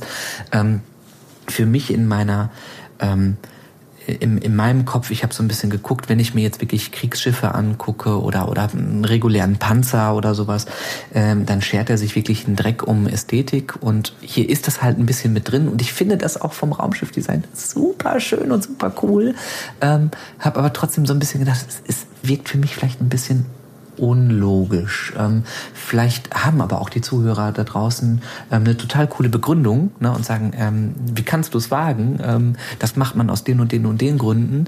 Äh, dann bin ich da auch gerne bereit zurückzutreten. Aber es ist so, das ja der kleine Punkt, wo ich gesagt habe, ist mir ein Tacken zu rund und deswegen gebe ich ihm äh, wirklich einen ganz kleinen Schönheitspunkt Abzug. Deswegen gibt es 4,5 Punkte und alles andere ist perfekt. okay, alles andere ist perfekt. Ja, ich kann es auch kurz machen. Ich gebe auch 4,5 Punkte. Mhm. Das heißt keine Enttäuschung hier. Aber Sehr tatsächlich, aus dem, so aber tatsächlich aus, dem, aus, dem, aus, dem, aus dem anderen Grund. Und das ist witzigerweise ein Grund, ähm, der, ja, der sich ein bisschen widerspricht. Ähm, ich mag das Design, ich mag auch die Funktionalität des Designs, aber es geht ja hier bei diesem optischen Design, bei dem Außen geht es ja wirklich erstmal zunächst mal nur um die reine, um die reine Form. Funktionalität haben wir, haben wir später noch. Und wenn ich jetzt nur von der Form her komme und vom äußeren Design, würde ich mir wünschen, äh, noch irgendeinen ähm, ich sag mal, in der, in, in der Werbung sagt man Störer zu haben. Also irgendein Element zu haben, was ähm, vielleicht ein bisschen, ein bisschen rausschaut. Also sei es vielleicht eine Brücke, die ein bisschen höher gelegt ist oder ein Beobachtungspunkt oder irgendwas, mhm. wo das Auge so ein bisschen hängen bleiben kann. Insbesondere wenn die Gondeln mhm. eingefahren sind, ist es dann doch sehr, ich sag mal, sehr homogen, was an sich hübsch ist und sicherlich total sinnvoll ist. Nur ähm, da hätte ich mir noch so ein, ja, so ein bisschen das Eye Candy äh, fehlt, fehlt mir da so ein bisschen. Deswegen würde ich da auch 0,5 Sterne oder gebe ich 0,5 Sterne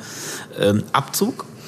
Und ähm, Ach cool, also das ist, das ist finde ich super interessant, dass du das so ansprichst, dass man sagt so im, im Großen und Ganzen ist das halt irgendwie total gelungen, aber das Auge hat sozusagen kein kein Fix Punkt oder irgendwas, wo man sagt, ah, da, da guckt man erstmal genauer hin und das, das ist so was Besonderes wie genau. vielleicht ähm, zum Beispiel die Deflektorschüssel von der, von der Enterprise oder so, die so blau aufleuchtet, äh, als, als irgendwas, was so dem, dem, dem Design widerspricht oder als besonderes Element irgendwie da ist.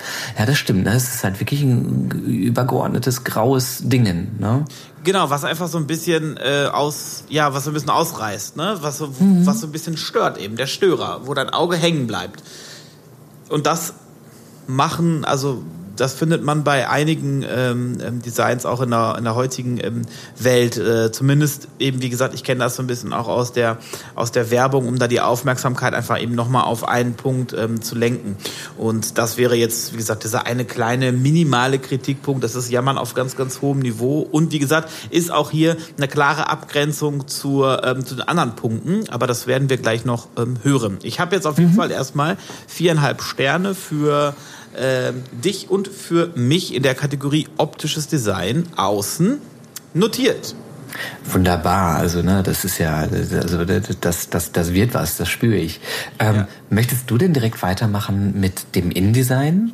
Ja, das mache ich sehr gerne. Das Innendesign hatten wir ja eben kurz angerissen dass wir es unglaublich atmosphärisch dicht finden. Wir finden es ähm, militärisch, wir finden es spartanisch. Ähm, es ist irgendwo dem ganzen, der ganzen Situation, dem ganzen Schiff, der Umgebung ähm, absolut angemessen und ähm, kreiert eben auch diese besondere Stimmung. Genau das ist aber auch, sind auch meine Negativpunkte. Wir reden hier über eine Science-Fiction-Serie und für mich sieht das Innendesign aus wie äh, ein Flugzeugträger aus den 80er Jahren. Und das ist auch direkt mein größter Kritikpunkt. Zwar wird da irgendwie die Atmosphäre generiert, aber eben keine futuristische oder zumindest äh, Nein, es wird keine futuristische Atmosphäre generiert. Wenn ich mir angucke, dass die auf irgendwelche grünen Monitore gucken, die wirklich aussehen wie so eine, wie so eine Operationszentrale irgendwie bei so, bei so einem Flugzeugträger, da muss ich sagen, naja, ich meine, die bringen einen riesen Stahlkoloss, äh, bringen die ins All. Da könnte man erwarten, dass es vielleicht doch etwas, äh, sagen wir mal, technologisierter ist. Also, dass man mehr Touchscreens hat, etc., etc. pp., was uns da alles noch so einfällt. Und dann muss ich halt sagen, diese Schnurtelefone sind ja irgendwie ikonisch, aber irgendwie auch echt abturnt. Und ähm, deswegen tatsächlich habe ich die Wahl getroffen, mich in der goldenen Mitte einzufinden. Äh, ich gebe hier zweieinhalb Sterne. Ja, krass. Also das äh, kann ich super gut ähm, nachempfinden, was du so gesagt hast. Wenn es ein, ich glaube, dir geht es ein bisschen darum, dass man sozusagen eigentlich total versteht, dass man sagt, cool, die Serie möchte das so umsetzen und es ist auch irgendwie interessant, aber man selber als Zuschauer kauft es nicht ab. Weil man denkt, ah, das. Ah. Ja, ja, man kauft es, man, man, kauft es nicht ab, wobei dieses Abkaufen vielleicht sogar noch einen Tacken mehr so in, in, in andere Bewertungskriterien wie irgendwie Funktionalität mit ein, mhm. mit einfließen äh, ähm, würde. Mir fehlt vielleicht. so ein bisschen auch aber Innovation. Es ist so ein mhm. bisschen sehr abgeguckt von, von der Realität. Mhm. Ja, vielleicht genau, vielleicht ist es der Punkt, äh, wo, wo man selber irgendwie denkt, hier stimmt was nicht. Mhm. Ja, hier, hier, ist hier stimmt irgendwas was nicht und irgendwie der, der, ja, mir fehlt, also man hat sich so viel Gedanken auch beim Außendesign gemacht und wo wo werden jetzt die Viper irgendwie äh, wieder in die Startröhren gebracht und das als alles irgendwie durchdacht, aber dann schlafen die trotzdem alle in diesen in diesen in diesen Hochbetten und haben und haben so haben so Shots wie auf wie auf U-Booten oder auf oder auf anderen Schiffen, die die halt zumachen. Das ist so ein bisschen mhm. so da hätte man vielleicht auch noch mal einen Innendesigner dran lassen können, der das mal so durchdenkt, wie das denn vielleicht sein könnte in x Jahren oder zumindest in der Zukunft, zumindest auf mhm. dem Technologielevel ist vielleicht auch immer die Herausforderung, was man ähm, dem Zuschauer auch zumuten möchte. Ne? Ob man jetzt sagt, hey, lass uns bitte auch eine gewisse Anzahl an bekannten Elementen einfach da lassen, auch wenn sie vielleicht unrealistisch sind oder vielleicht nicht so ganz äh, glaubwürdig, damit der Zuschauer jetzt nicht komplett raus ist, sondern das Ding als äh, vielleicht das, was wir kritisieren kann für viele andere sein, dass die sagen, das fand ich total glaubhaft und das äh, ähm, ist, glaube ich, auch gerade bei Science Fiction ist ein super spannendes Thema, dass man immer sagt, na ja, äh, wenn wir uns jetzt eine Science-Fiction-Serie angucken und wir ähm, darüber sprechen, dass vielleicht ganz viele Leute ähm, später die Möglichkeit haben, über äh, Implantate im Hirn zum Beispiel zu kommunizieren oder sich Informationen aufzurufen und zu berechnen, dann sieht das ja auch für den Zuschauer total langweilig aus, weil er diese ganzen Operationen nicht nachempfinden kann und man dann sagt, wir brauchen jetzt aber ein Head-Up-Display oder wir brauchen jetzt irgendeine Visualisierung. Ja. Ähm, Und in diesem Spannungsfeld, also da, da werden wir ja auch im Götterkomplex noch, noch, noch viel drüber diskutieren, da freue ich mich auch wahnsinnig drauf. Aber das merke ich auch immer, dass ich dann ja teilweise ja, häufig, häufig, also an so einem Punkt bin bei so Sachen, wo ich auch denke, ah, das ist unrealistisch. Ja, ich, ich glaube auch. Also ich, ich glaube, ich glaube zwei, ich glaube zwei Dinge. Zum einen das, was, das, was du gesagt hast, dass es den Zuschauer sonst irgendwie rausreißen würde, beziehungsweise dass halt einfach nicht so viel äh, passieren würde. Und dann einfach nochmal dieser entscheidende Aspekt, der nochmal diesem ersten Punkt nochmal extreme Gewichtung verleiht ist. Im Endeffekt ist das eine Serie, die äh, zu, keine Ahnung, 70 Prozent im Innenraum dieses äh, Kampfsterns ja. spielt. Und wenn er dann zu abgefahren ist, dass dann wirklich einfach Zuschauer ausschalten, dass man da wirklich noch ja, nach Dingen gesucht hat, weil es sind ja auch sämtliche Planetenoberflächen raus. Also das Spiel, also diese Serie spielt ja ausschließlich in Raumschiffen und dass man da wirklich was brauchte, was vielleicht ähm, was Leute kennen. Das, das, das kann sein. Nichtsdestotrotz ändert das nichts an meiner Wertung.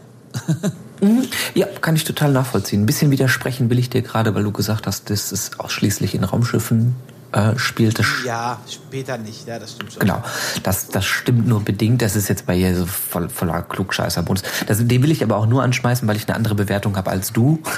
Deswegen. So? genau. Ähm, ich, äh, also ich eigentlich habe ich aber auch genau das gleiche zu sagen wie du. Ich habe es nur etwas anders bewertet. Ähm, ich habe statt ähm, der 2,5 Sterne 3,5 Sterne gegeben, also war ich etwas gnädiger, habe aber mir auch geschrieben, äh, also auch aufgeschrieben wegen der extremen Reduzierung von Technik. Ähm, und was ich sehr schade fand, vielleicht nochmal ergänzend, ähm, ist, dass ich nicht nachvollziehen konnte, wie diese Monitore, die haben alle so zweidimensionale Ansichten. Also da wird das Gradis gezeigt, da wird dann irgendwie, äh, werden Positionsanzeigen gemacht und es ist alles zweidimensional äh, und, und teilweise irgendwie auch wirkte das für mich zwischendurch beim Gucken so, dass ich gar nicht verstanden habe, was zeigen, also was, was wird denn da jetzt dargestellt. Ähm, ich kann super verstehen, dass man jetzt auch ähm, keine, vielleicht auch auf die finanziellen Mittel nicht hat, um jetzt auch in diesem Monitor nochmal dreidimensionale Ansichten zu machen. Ähm, das, das, äh, da wird man auch sagen, ey, komm, ey, da, da sparen wir jetzt an der Stelle und das, das fällt auch nicht viel ins Gewicht für die Geschichte, die da erzählt wird. Aber ich habe wirklich oft gedacht, hä?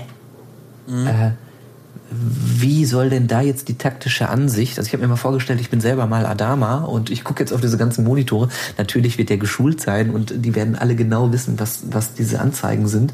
Aber ich äh, äh, fand es schade, dass man als Zuschauer nicht so eingeladen worden ist, sozusagen im Innenraum der Galaktika zu sehen, was auch außen vor sich geht. Na, durch ja. diese Displays. Na, so, ähm Absolut, und das hätte man tatsächlich ja auch irgendwie darstellen können. Ne? Also ist jetzt auch kein Hexenwerk. Wenn ich eh schon so viel ähm, Computeranimation irgendwie habe, hätte man das irgendwie auch geschickter designen können. Ja, gebe ich dir recht. Ja, genau. Und das ist, ähm, glaube ich, eben dann für mich der subjektive Punkt, wo ich dann immer gedacht habe, ach Mensch, ich bin gerade kurz aus der Serie gerissen, aus dem, aus dem, aus dem Ganzen, weil ich dummerweise als so, so großer Nerd dann irgendwie doch äh, mein, mein, mein, mein Hirn anfängt, Fragen zu stellen. Und das ist schade. Ähm, ist aber, denke ich, äh, sind wir uns klar, ähm, auch etwas, äh, wo, wo ganz viele Leute sagen, das, das ist mir nie aufgefallen und ich fand es immer super klasse, wie die das gemacht haben und mir hat das auch gefallen, dass das so reduziert wird und ähm, aber es ist ja unsere Wertung und wir haben es jetzt gewichtet und unsere Wertung ist natürlich ähm, die über jeden Zweifel erhaben so. Selbstverständlich, selbstverständlich. Als ausgebildete Raumschiff-Design-Profis. Äh, ja, mach doch mal weiter mit den Antrieben, mein Lieber. Äh, super gerne. Ähm, da kann ich zu sagen, dass ich generell ähm, ja eigentlich das sichtbare Design, also die großen fetten Röhren, die da dargestellt werden, die finde ich natürlich super geil und auch passend, äh, passend zu diesem Schlachtschiff. Ähm, also man sieht, dass dort gewaltige Apparaturen notwendig sind, um so um diesen tonnenschweren Koloss in Bewegung zu setzen. Das finde ich genial, das finde ich auch richtig cool und total glaubwürdig. Was für mich aber nicht gut erzählt ist, ist einmal die Manöver Manövrierbarkeit der Galaktika, weil mir da wirklich fehlt zu sehen, wie, wie diese Manöverdösen, die ja, die ich hier zwar vorgestellt habe, aber irgendwie nicht, nicht, nicht in der Serie nicht sehen kann, ähm, wie, wie funktioniert das? Wie manövriert die Galaktika? Und das finde ich deshalb ja. schade, weil sie das halt eben bei den Vipern und bei allen anderen Schiffen ähm, so wunderbar darstellen. Also wenn, wenn, wenn eine Viper sich bewegt, dann sieht man immer so ganz kleine Ausstöße von, von ähm, äh, von so Impulsen, wo man merkt, ach, das sind die Manöverdrüsen, die machen dann so tschip, tschip, tschip, ne? und dann, dann dreht ja. sich die Viper und da haben sie sich voll Mühe gegeben und ja ich weiß noch, wie wir am Anfang das gesehen haben, Science Fiction ausgehungert und dann ist so eine Viper im Landeanflug, ey, da ist uns das Wasser im Munde zusammengelaufen, als sie dann noch irgendwie korrigieren musste, bevor ja. auf dem Landedeck da gelandet ist und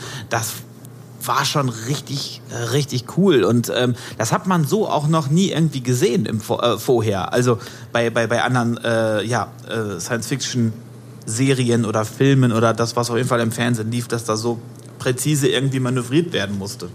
Genau, ne? Und dann, dann denkst du so, ah, das ist so, es wird mir so, so glaubhaft hier äh, gezeigt an den einen Stellen und dann beim, beim Hauptschiff nicht. Mhm. Ne? Ich, es kann auch sein, dass, dass, dass die Designer gesagt haben, diese Ausstöße, die dann durch die Manöverdüsen generiert werden, die sind so klein, dass sie nicht sichtbar sind.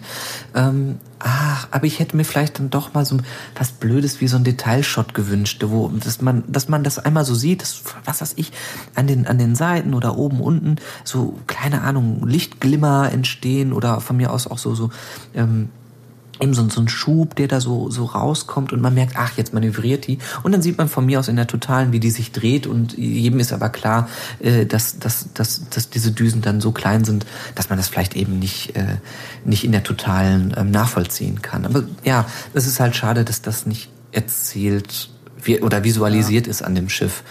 Ähm, und dazu kommt für mich der Hyperraumsprung an sich, der FTL, ähm, den ich nie so ganz verstanden habe, wie er funktioniert. Zumindest habe ich irgendwie so ein bisschen Schwierigkeiten mit diesem Lichtkegel, der ähm, ja von einem Punkt zum anderen, also von, der, von dem Frontbereich zum, zum Heckbereich sich zieht und dann springt die Galaktika. Ähm, ja, den ich, ich habe immer, ich fand den Effekt immer total unglaubwürdig. Ähm, das mag auch wieder so rein produktionstechnische Gründe haben von der Serie, dass man sagt, hey, der Effekt, der darf so und so viel kosten pro Shot und ähm, macht das so. Ähm, und es ist auch nicht wichtig, dass das jetzt weiß Gott wie durchdacht ist, weil die Geschichte toll ist, die in der Serie erzählt wird. Aber der, der Effekt an sich, der, der, der hat mich immer ein bisschen rausgerissen. Ich mir gedacht, ich, ich kauf den nicht ab. Kauf diesen Sprung nicht ab. Okay, ja. Deshalb ja. bin ich da bei den 2,5 Punkten. Boah. Stern, ja. 2,5 ist äh, okay. Ja, nee, musst du ja wissen. Ist ja, ist ja deine Wertung. Ähm, Quatsch, alles gut. Äh, ich habe dem tatsächlich relativ wenig hinzuzufügen. Ich finde, ähm, was ich vielleicht nochmal unterstreichen möchte hier an dieser Stelle, ist, äh, dass ich es total toll finde, zum ersten Mal in einem Science-Fiction ähm, ja, zum ersten Mal, das stimmt auch nicht, aber dass man auf jeden Fall diese massiven, massiven Antriebe sieht. Ich meine, die ziehen sich über circa ein Drittel ähm, der gesamten Länge des Schiffes, ähm, diese Sublichttriebwerke. Und das macht es auch glaubhaft. Also wenn man sich vorstellt, dass dieses Schiff einfach ein Koloss ist, wie eben besprochen, mit der ganzen Masse, die da irgendwie am Start ist, ähm, stelle ich mir halt auch einfach vor, dass der extrem viel Schub braucht. Und ähm, das ist glaubhaft mit diesen gigantischen Triebwerken ähm, umgesetzt, meiner Meinung nach.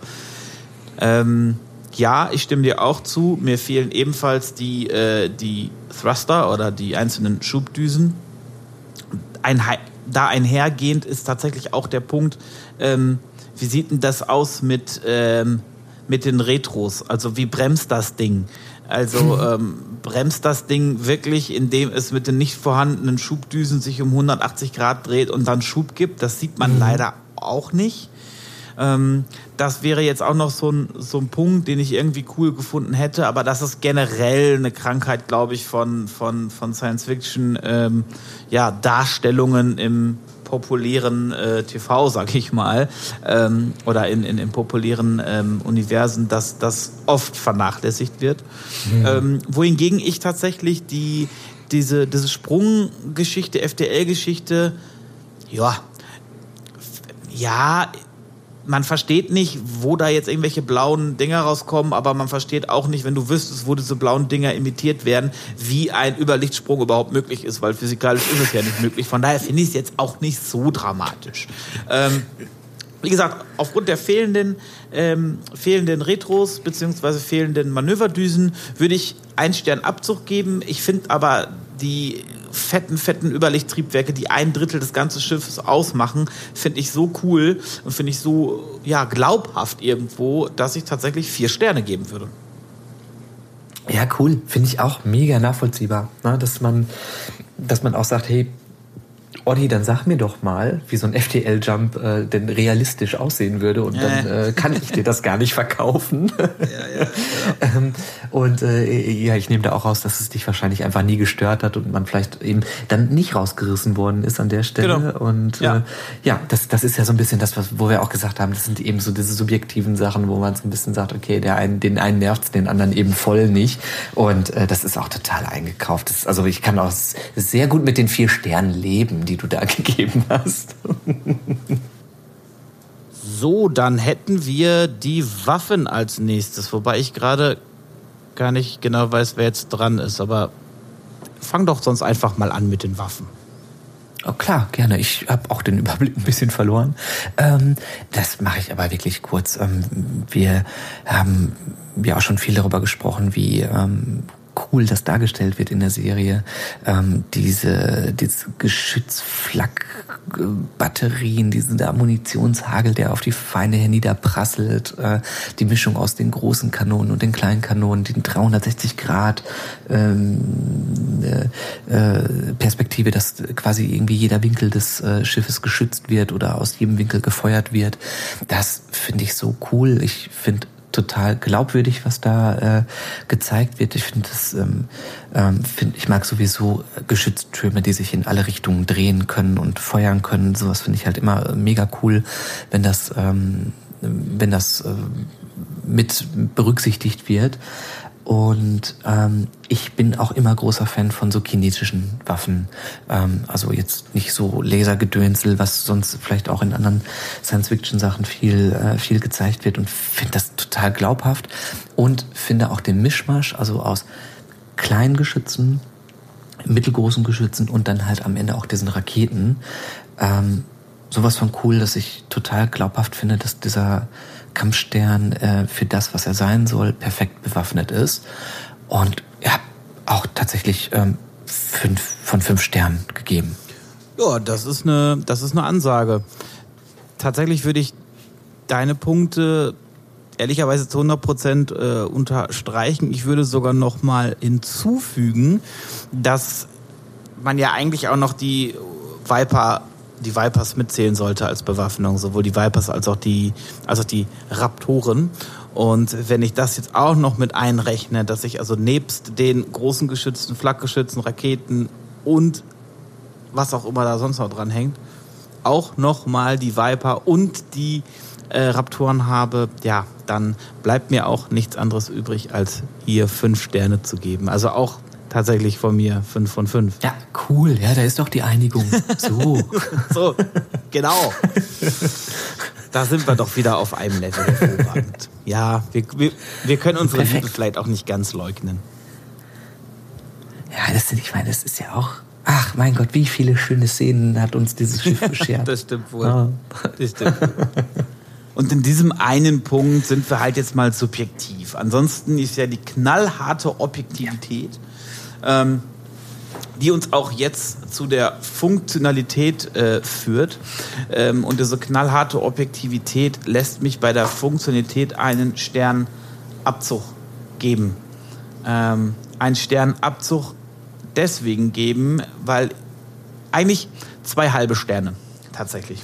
Und zwar, ich würde dem ganzen Ding wirklich fünf Sterne geben, aus allen genannten Gründen kumuliert fette Waffen, ähm, eine unglaubliche Kampfkraft, äh, das allgemeine optische Design, die Panzerplatten, diese krassen Triebwerke, ist alles meiner Meinung nach glaubwürdig und ich kann dem das schon in dem Universum ab, abkaufen.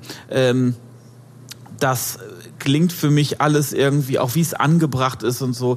Das klingt alles schon irgendwie sinnhaftig, äh, sinnhaft. Ich finde auch nochmal unterstrichen, dass diese, und jetzt komme ich nämlich genau zu dem Punkt, was ich eben beim optischen Design meinte, dass eben keine exponierte Position ist, wie eine Brücke oder sowas, sondern dass alles eben in diesen Rumpf da eingebaut ist, finde ich richtig, finde ich richtig klasse und äh, macht mir macht mir Spaß, das jetzt auch noch mal so so zu beschreiben und so wahrzunehmen. Finde ich finde ich super. Ähm, den ersten halben Sternabzug gibt es tatsächlich für ähm, diese Nicht-Vernetztheit aufgrund der Schnurtelefone, die es da gibt. Ähm, ich kann mir einfach beim besten Willen nicht vorstellen, wie so ein technisches Meisterwerk mit einem Schnurtelefon funktioniert. Ja, hallo, schönen guten Tag. Hier ist die Brücke. Ja, guten Tag, ist da der Adama? Ja, Warte mal, ich weiß, weiß gerade, wo die anderen tausend Crewmember herkommen, die nie gezeigt werden. Das sind die, die in so einer Schaltzentrale sitzen. So eine, so eine.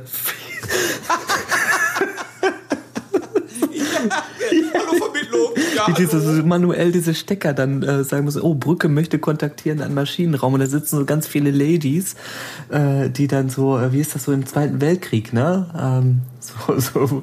Ja, ja, ja, das ist Verbindungs Verbindungsdamen.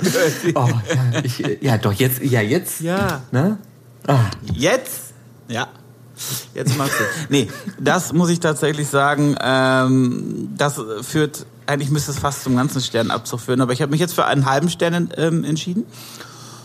Und der andere halbe Stern, den ziehe ich deswegen ab, weil, deswegen habe ich eben auch nochmal so nachgefragt, wenn die Galaktika im Operationsmodus ist, fahren die Landeröhren oder die, oder die Hangarpods fahren aus.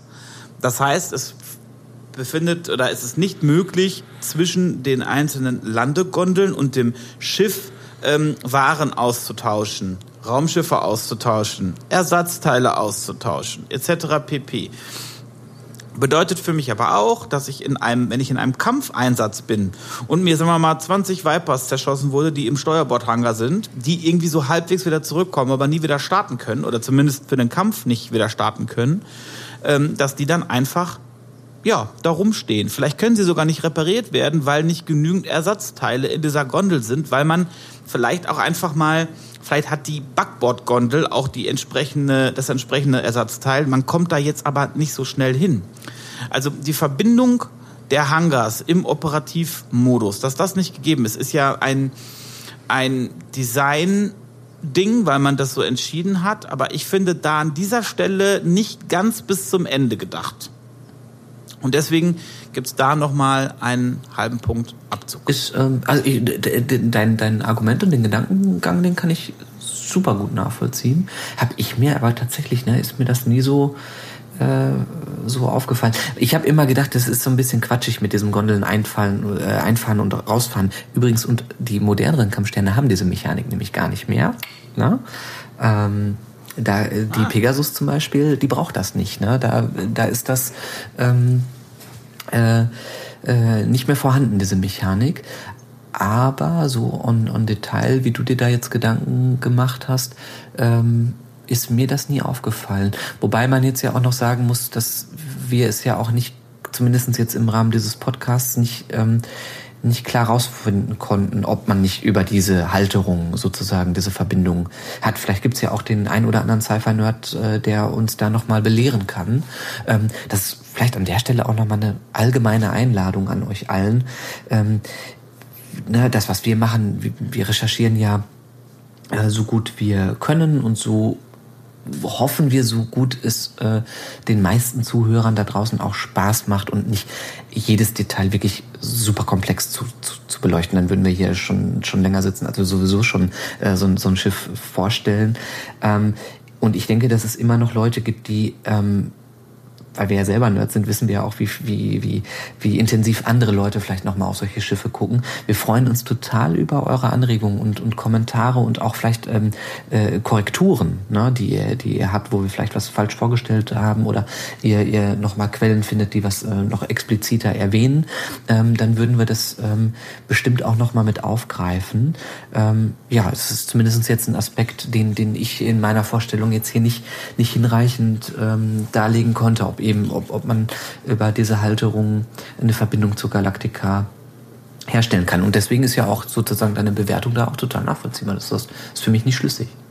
Ja, cool. Also freut mich, dass du da irgendwie auch äh, mitgehen kannst und nicht ganz so sauer bist. Ja, also es ist, ich, mein, mein, ähm, ich, ich, ich bin schon wütend, weil ich jetzt meine ähm, ähm, Bewertung hier angepasst habe und das ist schwer für mich. Äh, ich, äh, nee. Aufgrund meiner Aussage hast du deine Bewertung angepasst. Ich, ich äh, habe das gemacht. Also ich habe ehrlich gesagt, ähm, vielleicht war ich auch in einem, in einem, in einem Modus, wo ich gesagt habe, ach, ich finde die Galaktika so geil, ich gebe dir einfach bei der Funktionalität fünf Sterne. Und das habe ich auch gemacht. Und jetzt mhm. habe ich hier aber 4,5 Sterne draus gemacht mit der Randnotiz, weil Phil Boy recht hat. ja, da, solche Randnotizen mag ich. Und ich doch. möchte das auch ähm, in dem, ich möchte das in den Show Notes auch so lassen. Also wenn wir das präsentieren, warum, ähm, warum ich das so bewerte, ähm, dann bleibt das auch so, weil Phil Boy recht hat und deine, ähm, dann kann man ja, ja deine, deine Begründung nochmal nachlesen.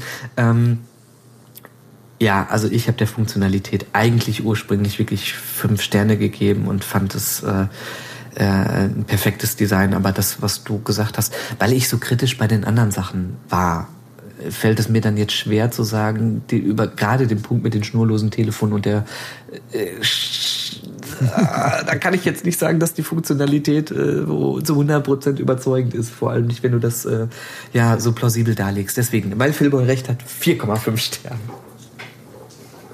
So. Aber vielleicht kannst du ja bei der Immersion fünf Sterne geben. Kann ich nicht? Okay. Ähm, da kommen jetzt die Sachen, die du, glaube ich, ähm, sozusagen bei der Funktionalität äh, mit, mit äh, einfließen hast lassen. Äh, da habe ich gesagt, also Immersion, um das nochmal einmal kurz äh, für die Zuhörerinnen und Zuhörer einmal klar zu machen. Da haben wir gesagt, äh, wie glaubwürdig ist das Schiff ähm, Einmal in Bezug auf seine Rolle, also äh, und äh, auch sein Universum, also ist es da schlüssig und wird uns das schlüssig erzählt. Ähm, für mich, ähm, da kannst du mich auch noch mal Lügen strafen, wenn ich das falsch äh, falsch erzähle. Für mich war aber auch so die subjektive Immersion damit gemeint. Also ähm, kann ich das Design komplett abkaufen oder gab es Momente, wo ich denke, hä, äh, das verstehe ich jetzt gerade nicht oder das, das, das haut mich raus eben. Ne? Dann, dann, dann fängt mein Kopf an, drüber nachzudenken. Ja. So ist es richtig.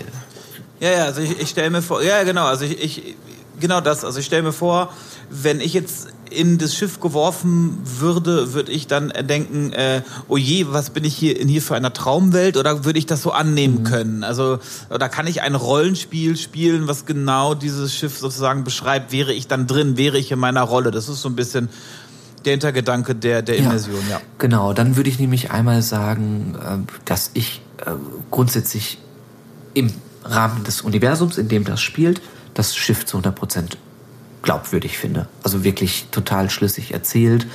Ähm, und äh, da auch grundsätzlich das Schiffdesign total abkaufe. Ähm, also sozusagen im, im Rahmen des, des, des eigenen Universums von Battlestar Galactica.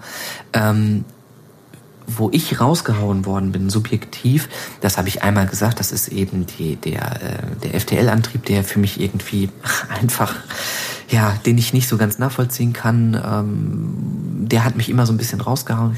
Hä, wie machen die das denn?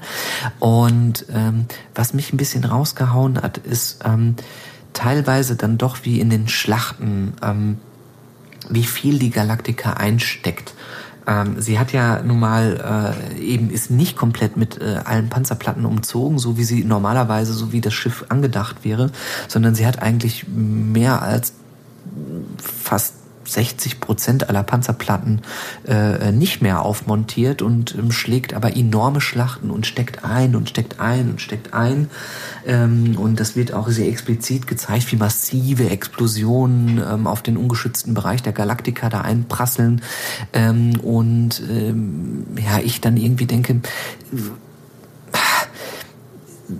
das ist irgendwie ein bisschen unrealistisch, wie viel die da jetzt einsteckt. Ähm, auf der anderen Seite kann man auch sagen, du weißt nie, wie viel Zeit zwischen Episoden vergeht und wie viel die repariert haben und wie viel die da, äh, sag ich mal, zusammengeflickt haben. Aber ich denke, diese Flotte hat halt kaum Ressourcen. Ähm, und habe immer mhm. so ein mhm. bisschen, also zum Ende hin wird schon die Galaktika sehr, sehr, sehr beschädigt auch dargestellt und ähm, das ist auch, glaube ich, über die Folgen hinweg merkt man dann so in der vierten Staffel, äh, dass es so anfängt zu knarzen und so die die die Galaktika immer wieder so kleine äh, kleine Fehler hat und das finde ich da sehr charmant, aber das hätte ich mir eigentlich schon früher gewünscht ähm, bei, bei so krassen Schlachten, dass, dass wirklich danach erstmal so viele Sachen überhaupt nicht mehr funktionieren. Ähm, das ist aber auch also wirklich ja auf auf so einem sehr, sehr hohen Niveau äh, jetzt gemeckert. Ne? Insgesamt finde ich auch die ganzen Schlachten, wie die dargestellt werden, total geil. Ähm, aber ja, das ist ein Punkt, der, der mich immer so ein bisschen rausgeholt hat neben dem FTL-Antrieb. Und deswegen habe ich da sozusagen, so wie du gerade eben, zweimal 0,5 Punkte abgezogen und komme bei der Immersion auf 4 von 5 Punkten. Oh, alles klar. 4 von 5. Nee, ich kann, ähm, ich kann deine Punkte ähm, nachvollziehen. Insbesondere hat mich gerade äh, diese Ressourcengeschichte nochmal noch mal gepackt. Wenn ich jetzt mir überlege, was die, was die Geschichte dahinter ist, dass die Flotte unterwegs ist, abgeschnitten eigentlich von ja, sämtlicher Zivilisation, also eigentlich wirklich auf sich selber. Jetzt habe ich hier gerade geklackert. Also, wenn die Flotte eben ähm, auf sich selber gestellt ist, woher soll sie die ganzen Ressourcen bekommen? Muss aber sagen, das wäre für mich eher so ein Immersionsdefizit, was die gesamte Serie mhm. angeht, weil das zieht sich ja, also diese Frage stelle ich mir halt auch für sämtliche begleitenden Raumschiffe, die eben bei dieser Flotte mit beteiligt sind. Da wird auch irgendwas kaputt gehen, die werden auch beschädigt werden. Wie werden die denn eigentlich repariert? Aber ähm, die Immersion selber, wie könnte ich mir vorstellen, wenn es ein Rollenspiel wäre auf der Galaktika, also wäre ich drin, würde mich da irgendwas rausreißen? Ähm, Nein, ich glaube, würde es mich nicht, selbst diese blöden Telefone würden mich dann in einer konkreten Stresssituation irgendwie nicht rausreißen, weil ich es dann doch atmosphärisch so dicht finde. Ich hatte es eingangs gesagt beim, beim ähm, optischen Design innen, ähm, dass es mich gleichsam äh, stört, aber eben auch eine unglaublich dichte Atmosphäre generiert. Und ich glaube, die unglaublich dichte Atmosphäre überwiegt hier, sodass ich sagen würde, nicht so richtig ja, es stört mich nicht so richtig ähm, irgendetwas groß. Und deswegen gebe ich hier tatsächlich die Maximalwertung von fünf Sternen. Ja, krass. Ja, und man muss ja auch ganz klar sagen, also innerhalb der Geschichte wird dieses Thema mit diesem, äh, mit der Technikreduzierung ja auch ganz explizit erwähnt. Das ist hier ein ganz klares Stilelement. Ne? Das ist ja nichts, wo man gesagt hat, darüber haben wir uns keine Gedanken gemacht, sondern gerade darüber haben die sich Gedanken gemacht und haben es genau bewusst so gelassen.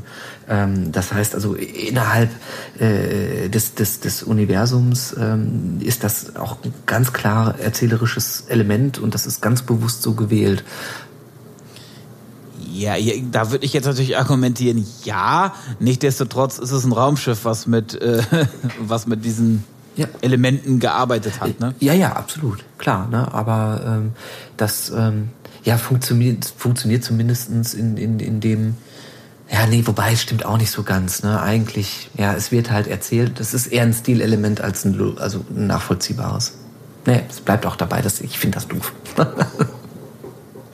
ja, ich, ich finde es auch doof, aber irgendwie stört es mich nicht so vom.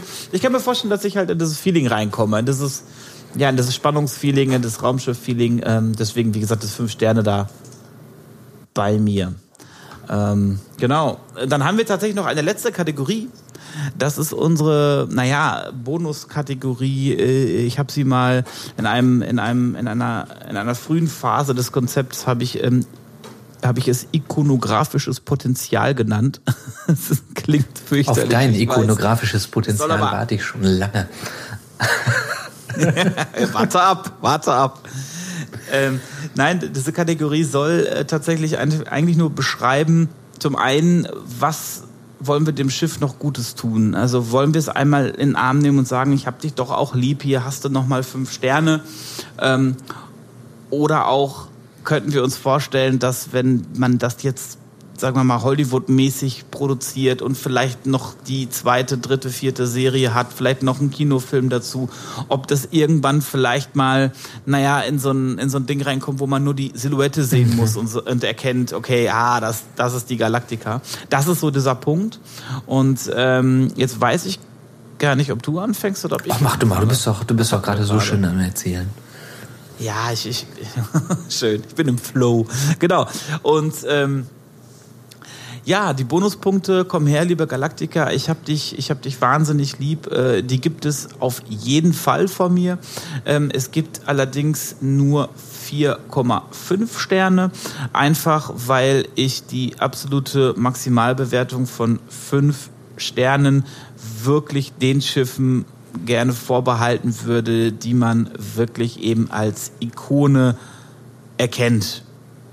Ähm, ich möchte jetzt nicht weiter darauf eingehen, welche Schiffe das sein könnten. Vielleicht gibt es einige unter euch, die sich vorstellen könnten, welche ich meine. Aber nein, also 4,5 Sterne, einfach weil ähm, die genannten Punkte dann doch so ein bisschen kratzen am Image und es vielleicht nicht so bekannt ist, nicht so, ja, nicht so genial ist, dass es die 5 Sterne verdient hat. Deswegen 4,5, was aber, wie gesagt, ein hervorragender Wert ist.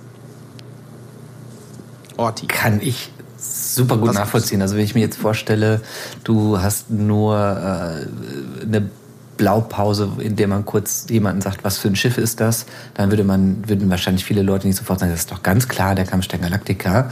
Äh, da gibt es, glaube ich, tatsächlich äh, andere Silhouetten, ähm, also vielleicht ist Blaupause doof ausgedrückt, andere Silhouetten, wo man sagt, ja, das ist, also das, das kennt jeder. Ähm, das kann ich aber dem Schiff auch nur so bedingt ankreiden, weil ja auch andere Franchises auch teilweise viel bekannter sind. Ähm, aber du hast ja schon einen Punkt, also das, das, das stimmt schon. Ähm, trotzdem ist das Design, ähm, diese, diese Art, ähm, der Galaktika, wie sie, wie sie gestaltet worden ist, äh, finde ich schon total ikonisch. Und das habe ich sonst auch nirgendwo so gesehen. Weil es gibt ja Designs, wo man sagt, oh ja, eins sieht aus wie das andere. Und ich finde sie auf jeden Fall alleinstehend genug, ähm, äh, dass ich sagen würde, da hat ein Designer versucht, wirklich auch ein Alleinstellungsmerkmal äh, herzustellen. Und das, das ist für, für mich hervorragend äh, geglückt. Ich gebe auf jeden Fall fünf äh, von fünf Punkten. Ähm, das aber auch äh, deshalb, weil die Galaktika für mich ähm, die Motivation war, überhaupt ähm, ja, sich noch intensiver mit Schiffen zu beschäftigen, äh, und mit Raumschiffdesigns, äh, weil ein guter Freund, der hier vielleicht auch anwesend ist, mir vor Ewigkeiten Vielleicht hast du da dein ikonografisches Potenzial äh, entfaltet und das war mir nicht bewusst an der Stelle. Äh, auf, jeden, ja, auf jeden Fall hast du mir ja mal eine CD in die Hand gedrückt und hast gesagt, hey, hier ist ein 3D-Programm und vielleicht ist das was für dich und vielleicht kannst du damit was anfangen. Und ähm, ja, ich habe mir äh, dann in den Kopf gesetzt, äh, zu sagen, komm, mein erstes Projekt ist, das kann ja nicht so schwer sein. Ich baue mal die Galaktika nach, weil die ist ja relativ hässlich und klobig. Und äh, ja, äh, seitdem sitze ich seit über zehn Jahren daran, ein ziemlich äh, aus meiner Sicht ein recht exaktes Modell ähm, von der Galaktika nachzubauen in einem 3D-Programm und habe das Projekt bis heute nicht äh, beendet. Meine Güte, zehn Jahre und immer noch nicht beendet. Ich, ich, ich weiß gar nicht, was du da noch alles bauen willst. Modellierst du da jeden Innenraum noch und jedes Bett oder was modellierst du da alles noch um? Nee, also es ist äh, tatsächlich nur die Außenansicht von der Galaktika und äh, ich habe natürlich, äh, also es, die zehn Jahre sind daher begründet, dass ich über diese äh, Gestaltung des Schiffes halt so viel gelernt habe, was ich heute anders machen würde. Ähm, und ich habe halt ja fast jede Panzerplatte, äh, Panzerplatte manuell äh, moduliert und, und bin da auch äh, ja jetzt halt immer zwischendurch immer noch dran, aber ich habe jetzt halt die ganzen Techniken gelernt, ähm, wie man das Ganze viel schneller machen kann, als so wie ich das quasi ursprünglich gemacht habe. Aber ähm, ja, das ist halt irgendwie so ein, so ein Herzensprojekt. Ich, jetzt habe ich so angefangen und jetzt werde ich es auch wahrscheinlich irgendwie so zu Ende bringen, egal wie lange das dauert. Ähm, das ja, das ist, ach, das ist, ja. Wahnsinn. Es ist einfach Wahnsinn. ich Ich glaube, es ist tatsächlich ein Stück, Stück Wahnsinn. Aber es hat, äh, ja, ich sag mal, es hat mich es auf jeden Fall motiviert, ähm, hobbymäßig weiterzumachen, auch jetzt eigene Designs äh, anzufertigen und in dieses spannende Feld irgendwie da so einzutauchen und vielleicht für unsere kommenden Projekte und aktuellen Projekte mhm.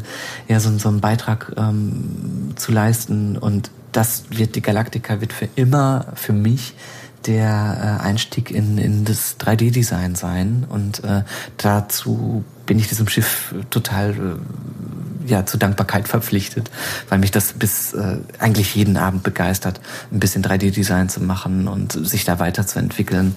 Und da hat sich halt ein komplettes Hobby entfaltet, äh, dessen Ausmaßen ich nicht, nicht einschätzen konnte. Ach herrlich. Das muss Liebe sein, würde ich doch mal sagen was ich eingangs erwähnte, das muss einfach ja von dir äh, die große Raumschiffliebe deines Lebens sein. Und deswegen sind ja auch deine fünf Extrapunkte absolut gerechtfertigt. 50 habe ich äh, gegeben. Ah, oh, 50 natürlich, pardon. Ich habe es ja. natürlich geändert. Hups, wir sind bei der Wertung doch deutlich über fünf Sterne gekommen. Nein, sind wir nicht. Das, das kann ich sagen, das sind wir nicht. Ich würde jetzt einmal, weil ich nämlich hier mitgeschrieben habe, einmal kurz unsere Bewertungen in den Kategorien vorlesen und würde dann zur Gesamtbewertung kommen. Bist du bereit? Ich kann es eigentlich kaum abwarten. okay, also optisches Design haben wir ähm, zusammen eine 4,5 gegeben. Optisches Design außen, optisches Design innen 3, optisches Design Antriebe 3,25. Die Bewaffnung 5, Funktionalität 4,25, Immersion 4,5 und Bonus 4,75. Das macht zusammen eine stolze 4,18, also fast 4,2. Bumm. Ach krass. Ja. Das ist ganz schön, äh, das ist ganz schön gut, glaube ich. Das ist ganz Wohl schön verdient. gut. Wohlverdient. Mit Bonus meintest du ähm, ikonografisches Potenzial, ne? Natürlich. Mit Bonus ja. meinte ich ikonografisches Potenzial. Ich glaube, das, das Wort werden wir jetzt etablieren. Das ja, ist, äh, total. Das, das ist, äh, das wird eigentlich jeder, jeder zweite Satz wird mit ikonografischem Potenzial äh, wird es beinhalten. Ja, ähm, ja aber äh, ja, schon, schon fett. Also ne, im Herzen würde man gerne fünf von fünf äh, Punkten pauschal geben, aber ich äh, fand das schon, äh, es hat mir schon richtig Spaß gemacht, so durch durch deine Darstellung ähm, auch nochmal äh, tatsächlich so ähm, zu überlegen. Ach ja, guck mal, ne? Dann denkst du schon, du bist streng und man bewertet das und äh, dann dann hört man dir aber nochmal zu und ähm, ja, überleg noch mal und äh, das hat schon äh, hat schon Gewichtung. Ich finde das auch ähm, schön, dass es ähm, tatsächlich, also ich meine, dass wir beide das Schiff mögen, das, das war jetzt klar. Aber ähm, doch, der Austausch, der hat mir jetzt echt nochmal viel gegeben, wo ich gesagt habe, guck mal, da, ähm, da hätte ich so gar nicht so drauf geachtet und das mich auf viele Sachen hingewiesen, ähm, ja, die, ähm, die ich so nicht, nicht auf dem Schirm hatte. Das war echt spannend. Voll, absolut. Äh, das kann ich nur zurückgeben. Es hat mir auch äh, mega viel Spaß gemacht. Äh, deinen Ausführungen zu lauschen und dann eben auch selber nochmal über die einzelnen Punkte nachzudenken. Das ist, glaube ich, auch, wie du schon sagtest, eigentlich wird man fünf Sterne geben, denkt aber dann drüber nach und sieht dann hier und da vielleicht doch die eine oder andere Schwäche. Und ich glaube, das ist auch genau das, was eben dieses Format ausmacht. Ja, und letztlich müssen wir einfach sagen, muss ich einfach sagen, bin ich saufroh, dass wir die erste Folge ähm, im Kasten haben. Ich bin saugespannt, was da noch kommt, wie die Battlestar auch im Vergleich zu anderen Schiffen im Battlestar-Universum, aber auch im Vergleich zu anderen Schiffen aus anderen Universen äh, abschließen wird. Und ähm, ja, letztlich äh, bin ich auch gespannt, sind wir auch gespannt, auf eure Meinung, wenn ihr sie denn kundtun mögt. Wir würden uns auf jeden Fall sehr freuen. Das Ganze könnt ihr im Übrigen tun auf unserer Internetseite. Das ist www.götterkomplex.de. Das funktioniert mit dem schönen Umlaut Ö oder auch mit OE, ganz wie ihr wollt. Da findet ihr auf jeden Fall unseren Hauptpodcast, sag ich mal, äh, Götterkomplex, aber eben auch dieses kleine feine Raumschiffdesign-Format, die Raumschiffliebe. Und ähm, ja, über ein Abo, eine Bewertung oder einfach nur einen Kommentar würden wir uns wirklich sehr freuen. Wir hoffen, dass wir euch eine schöne Zeit äh, bescheren konnten. Und ich freue mich total darauf, mich beim nächsten Mal ein bisschen zurücklegen zu können und äh, ja, mich auf dein Schiff zu freuen, was du mir dann vorstellst. Allerdings, ob das dann auch so ein Knaller wird, werden wir sehen. Aber äh, ich äh, werde mir auf jeden Fall Mühe geben. Und bis dahin wünsche ich dir, lieber Orti, und euch da draußen einen schönen Tag, eine schöne Nacht, wo auch immer ihr uns zuhört. Macht's gut, wir sind raus. Ciao. Sprung.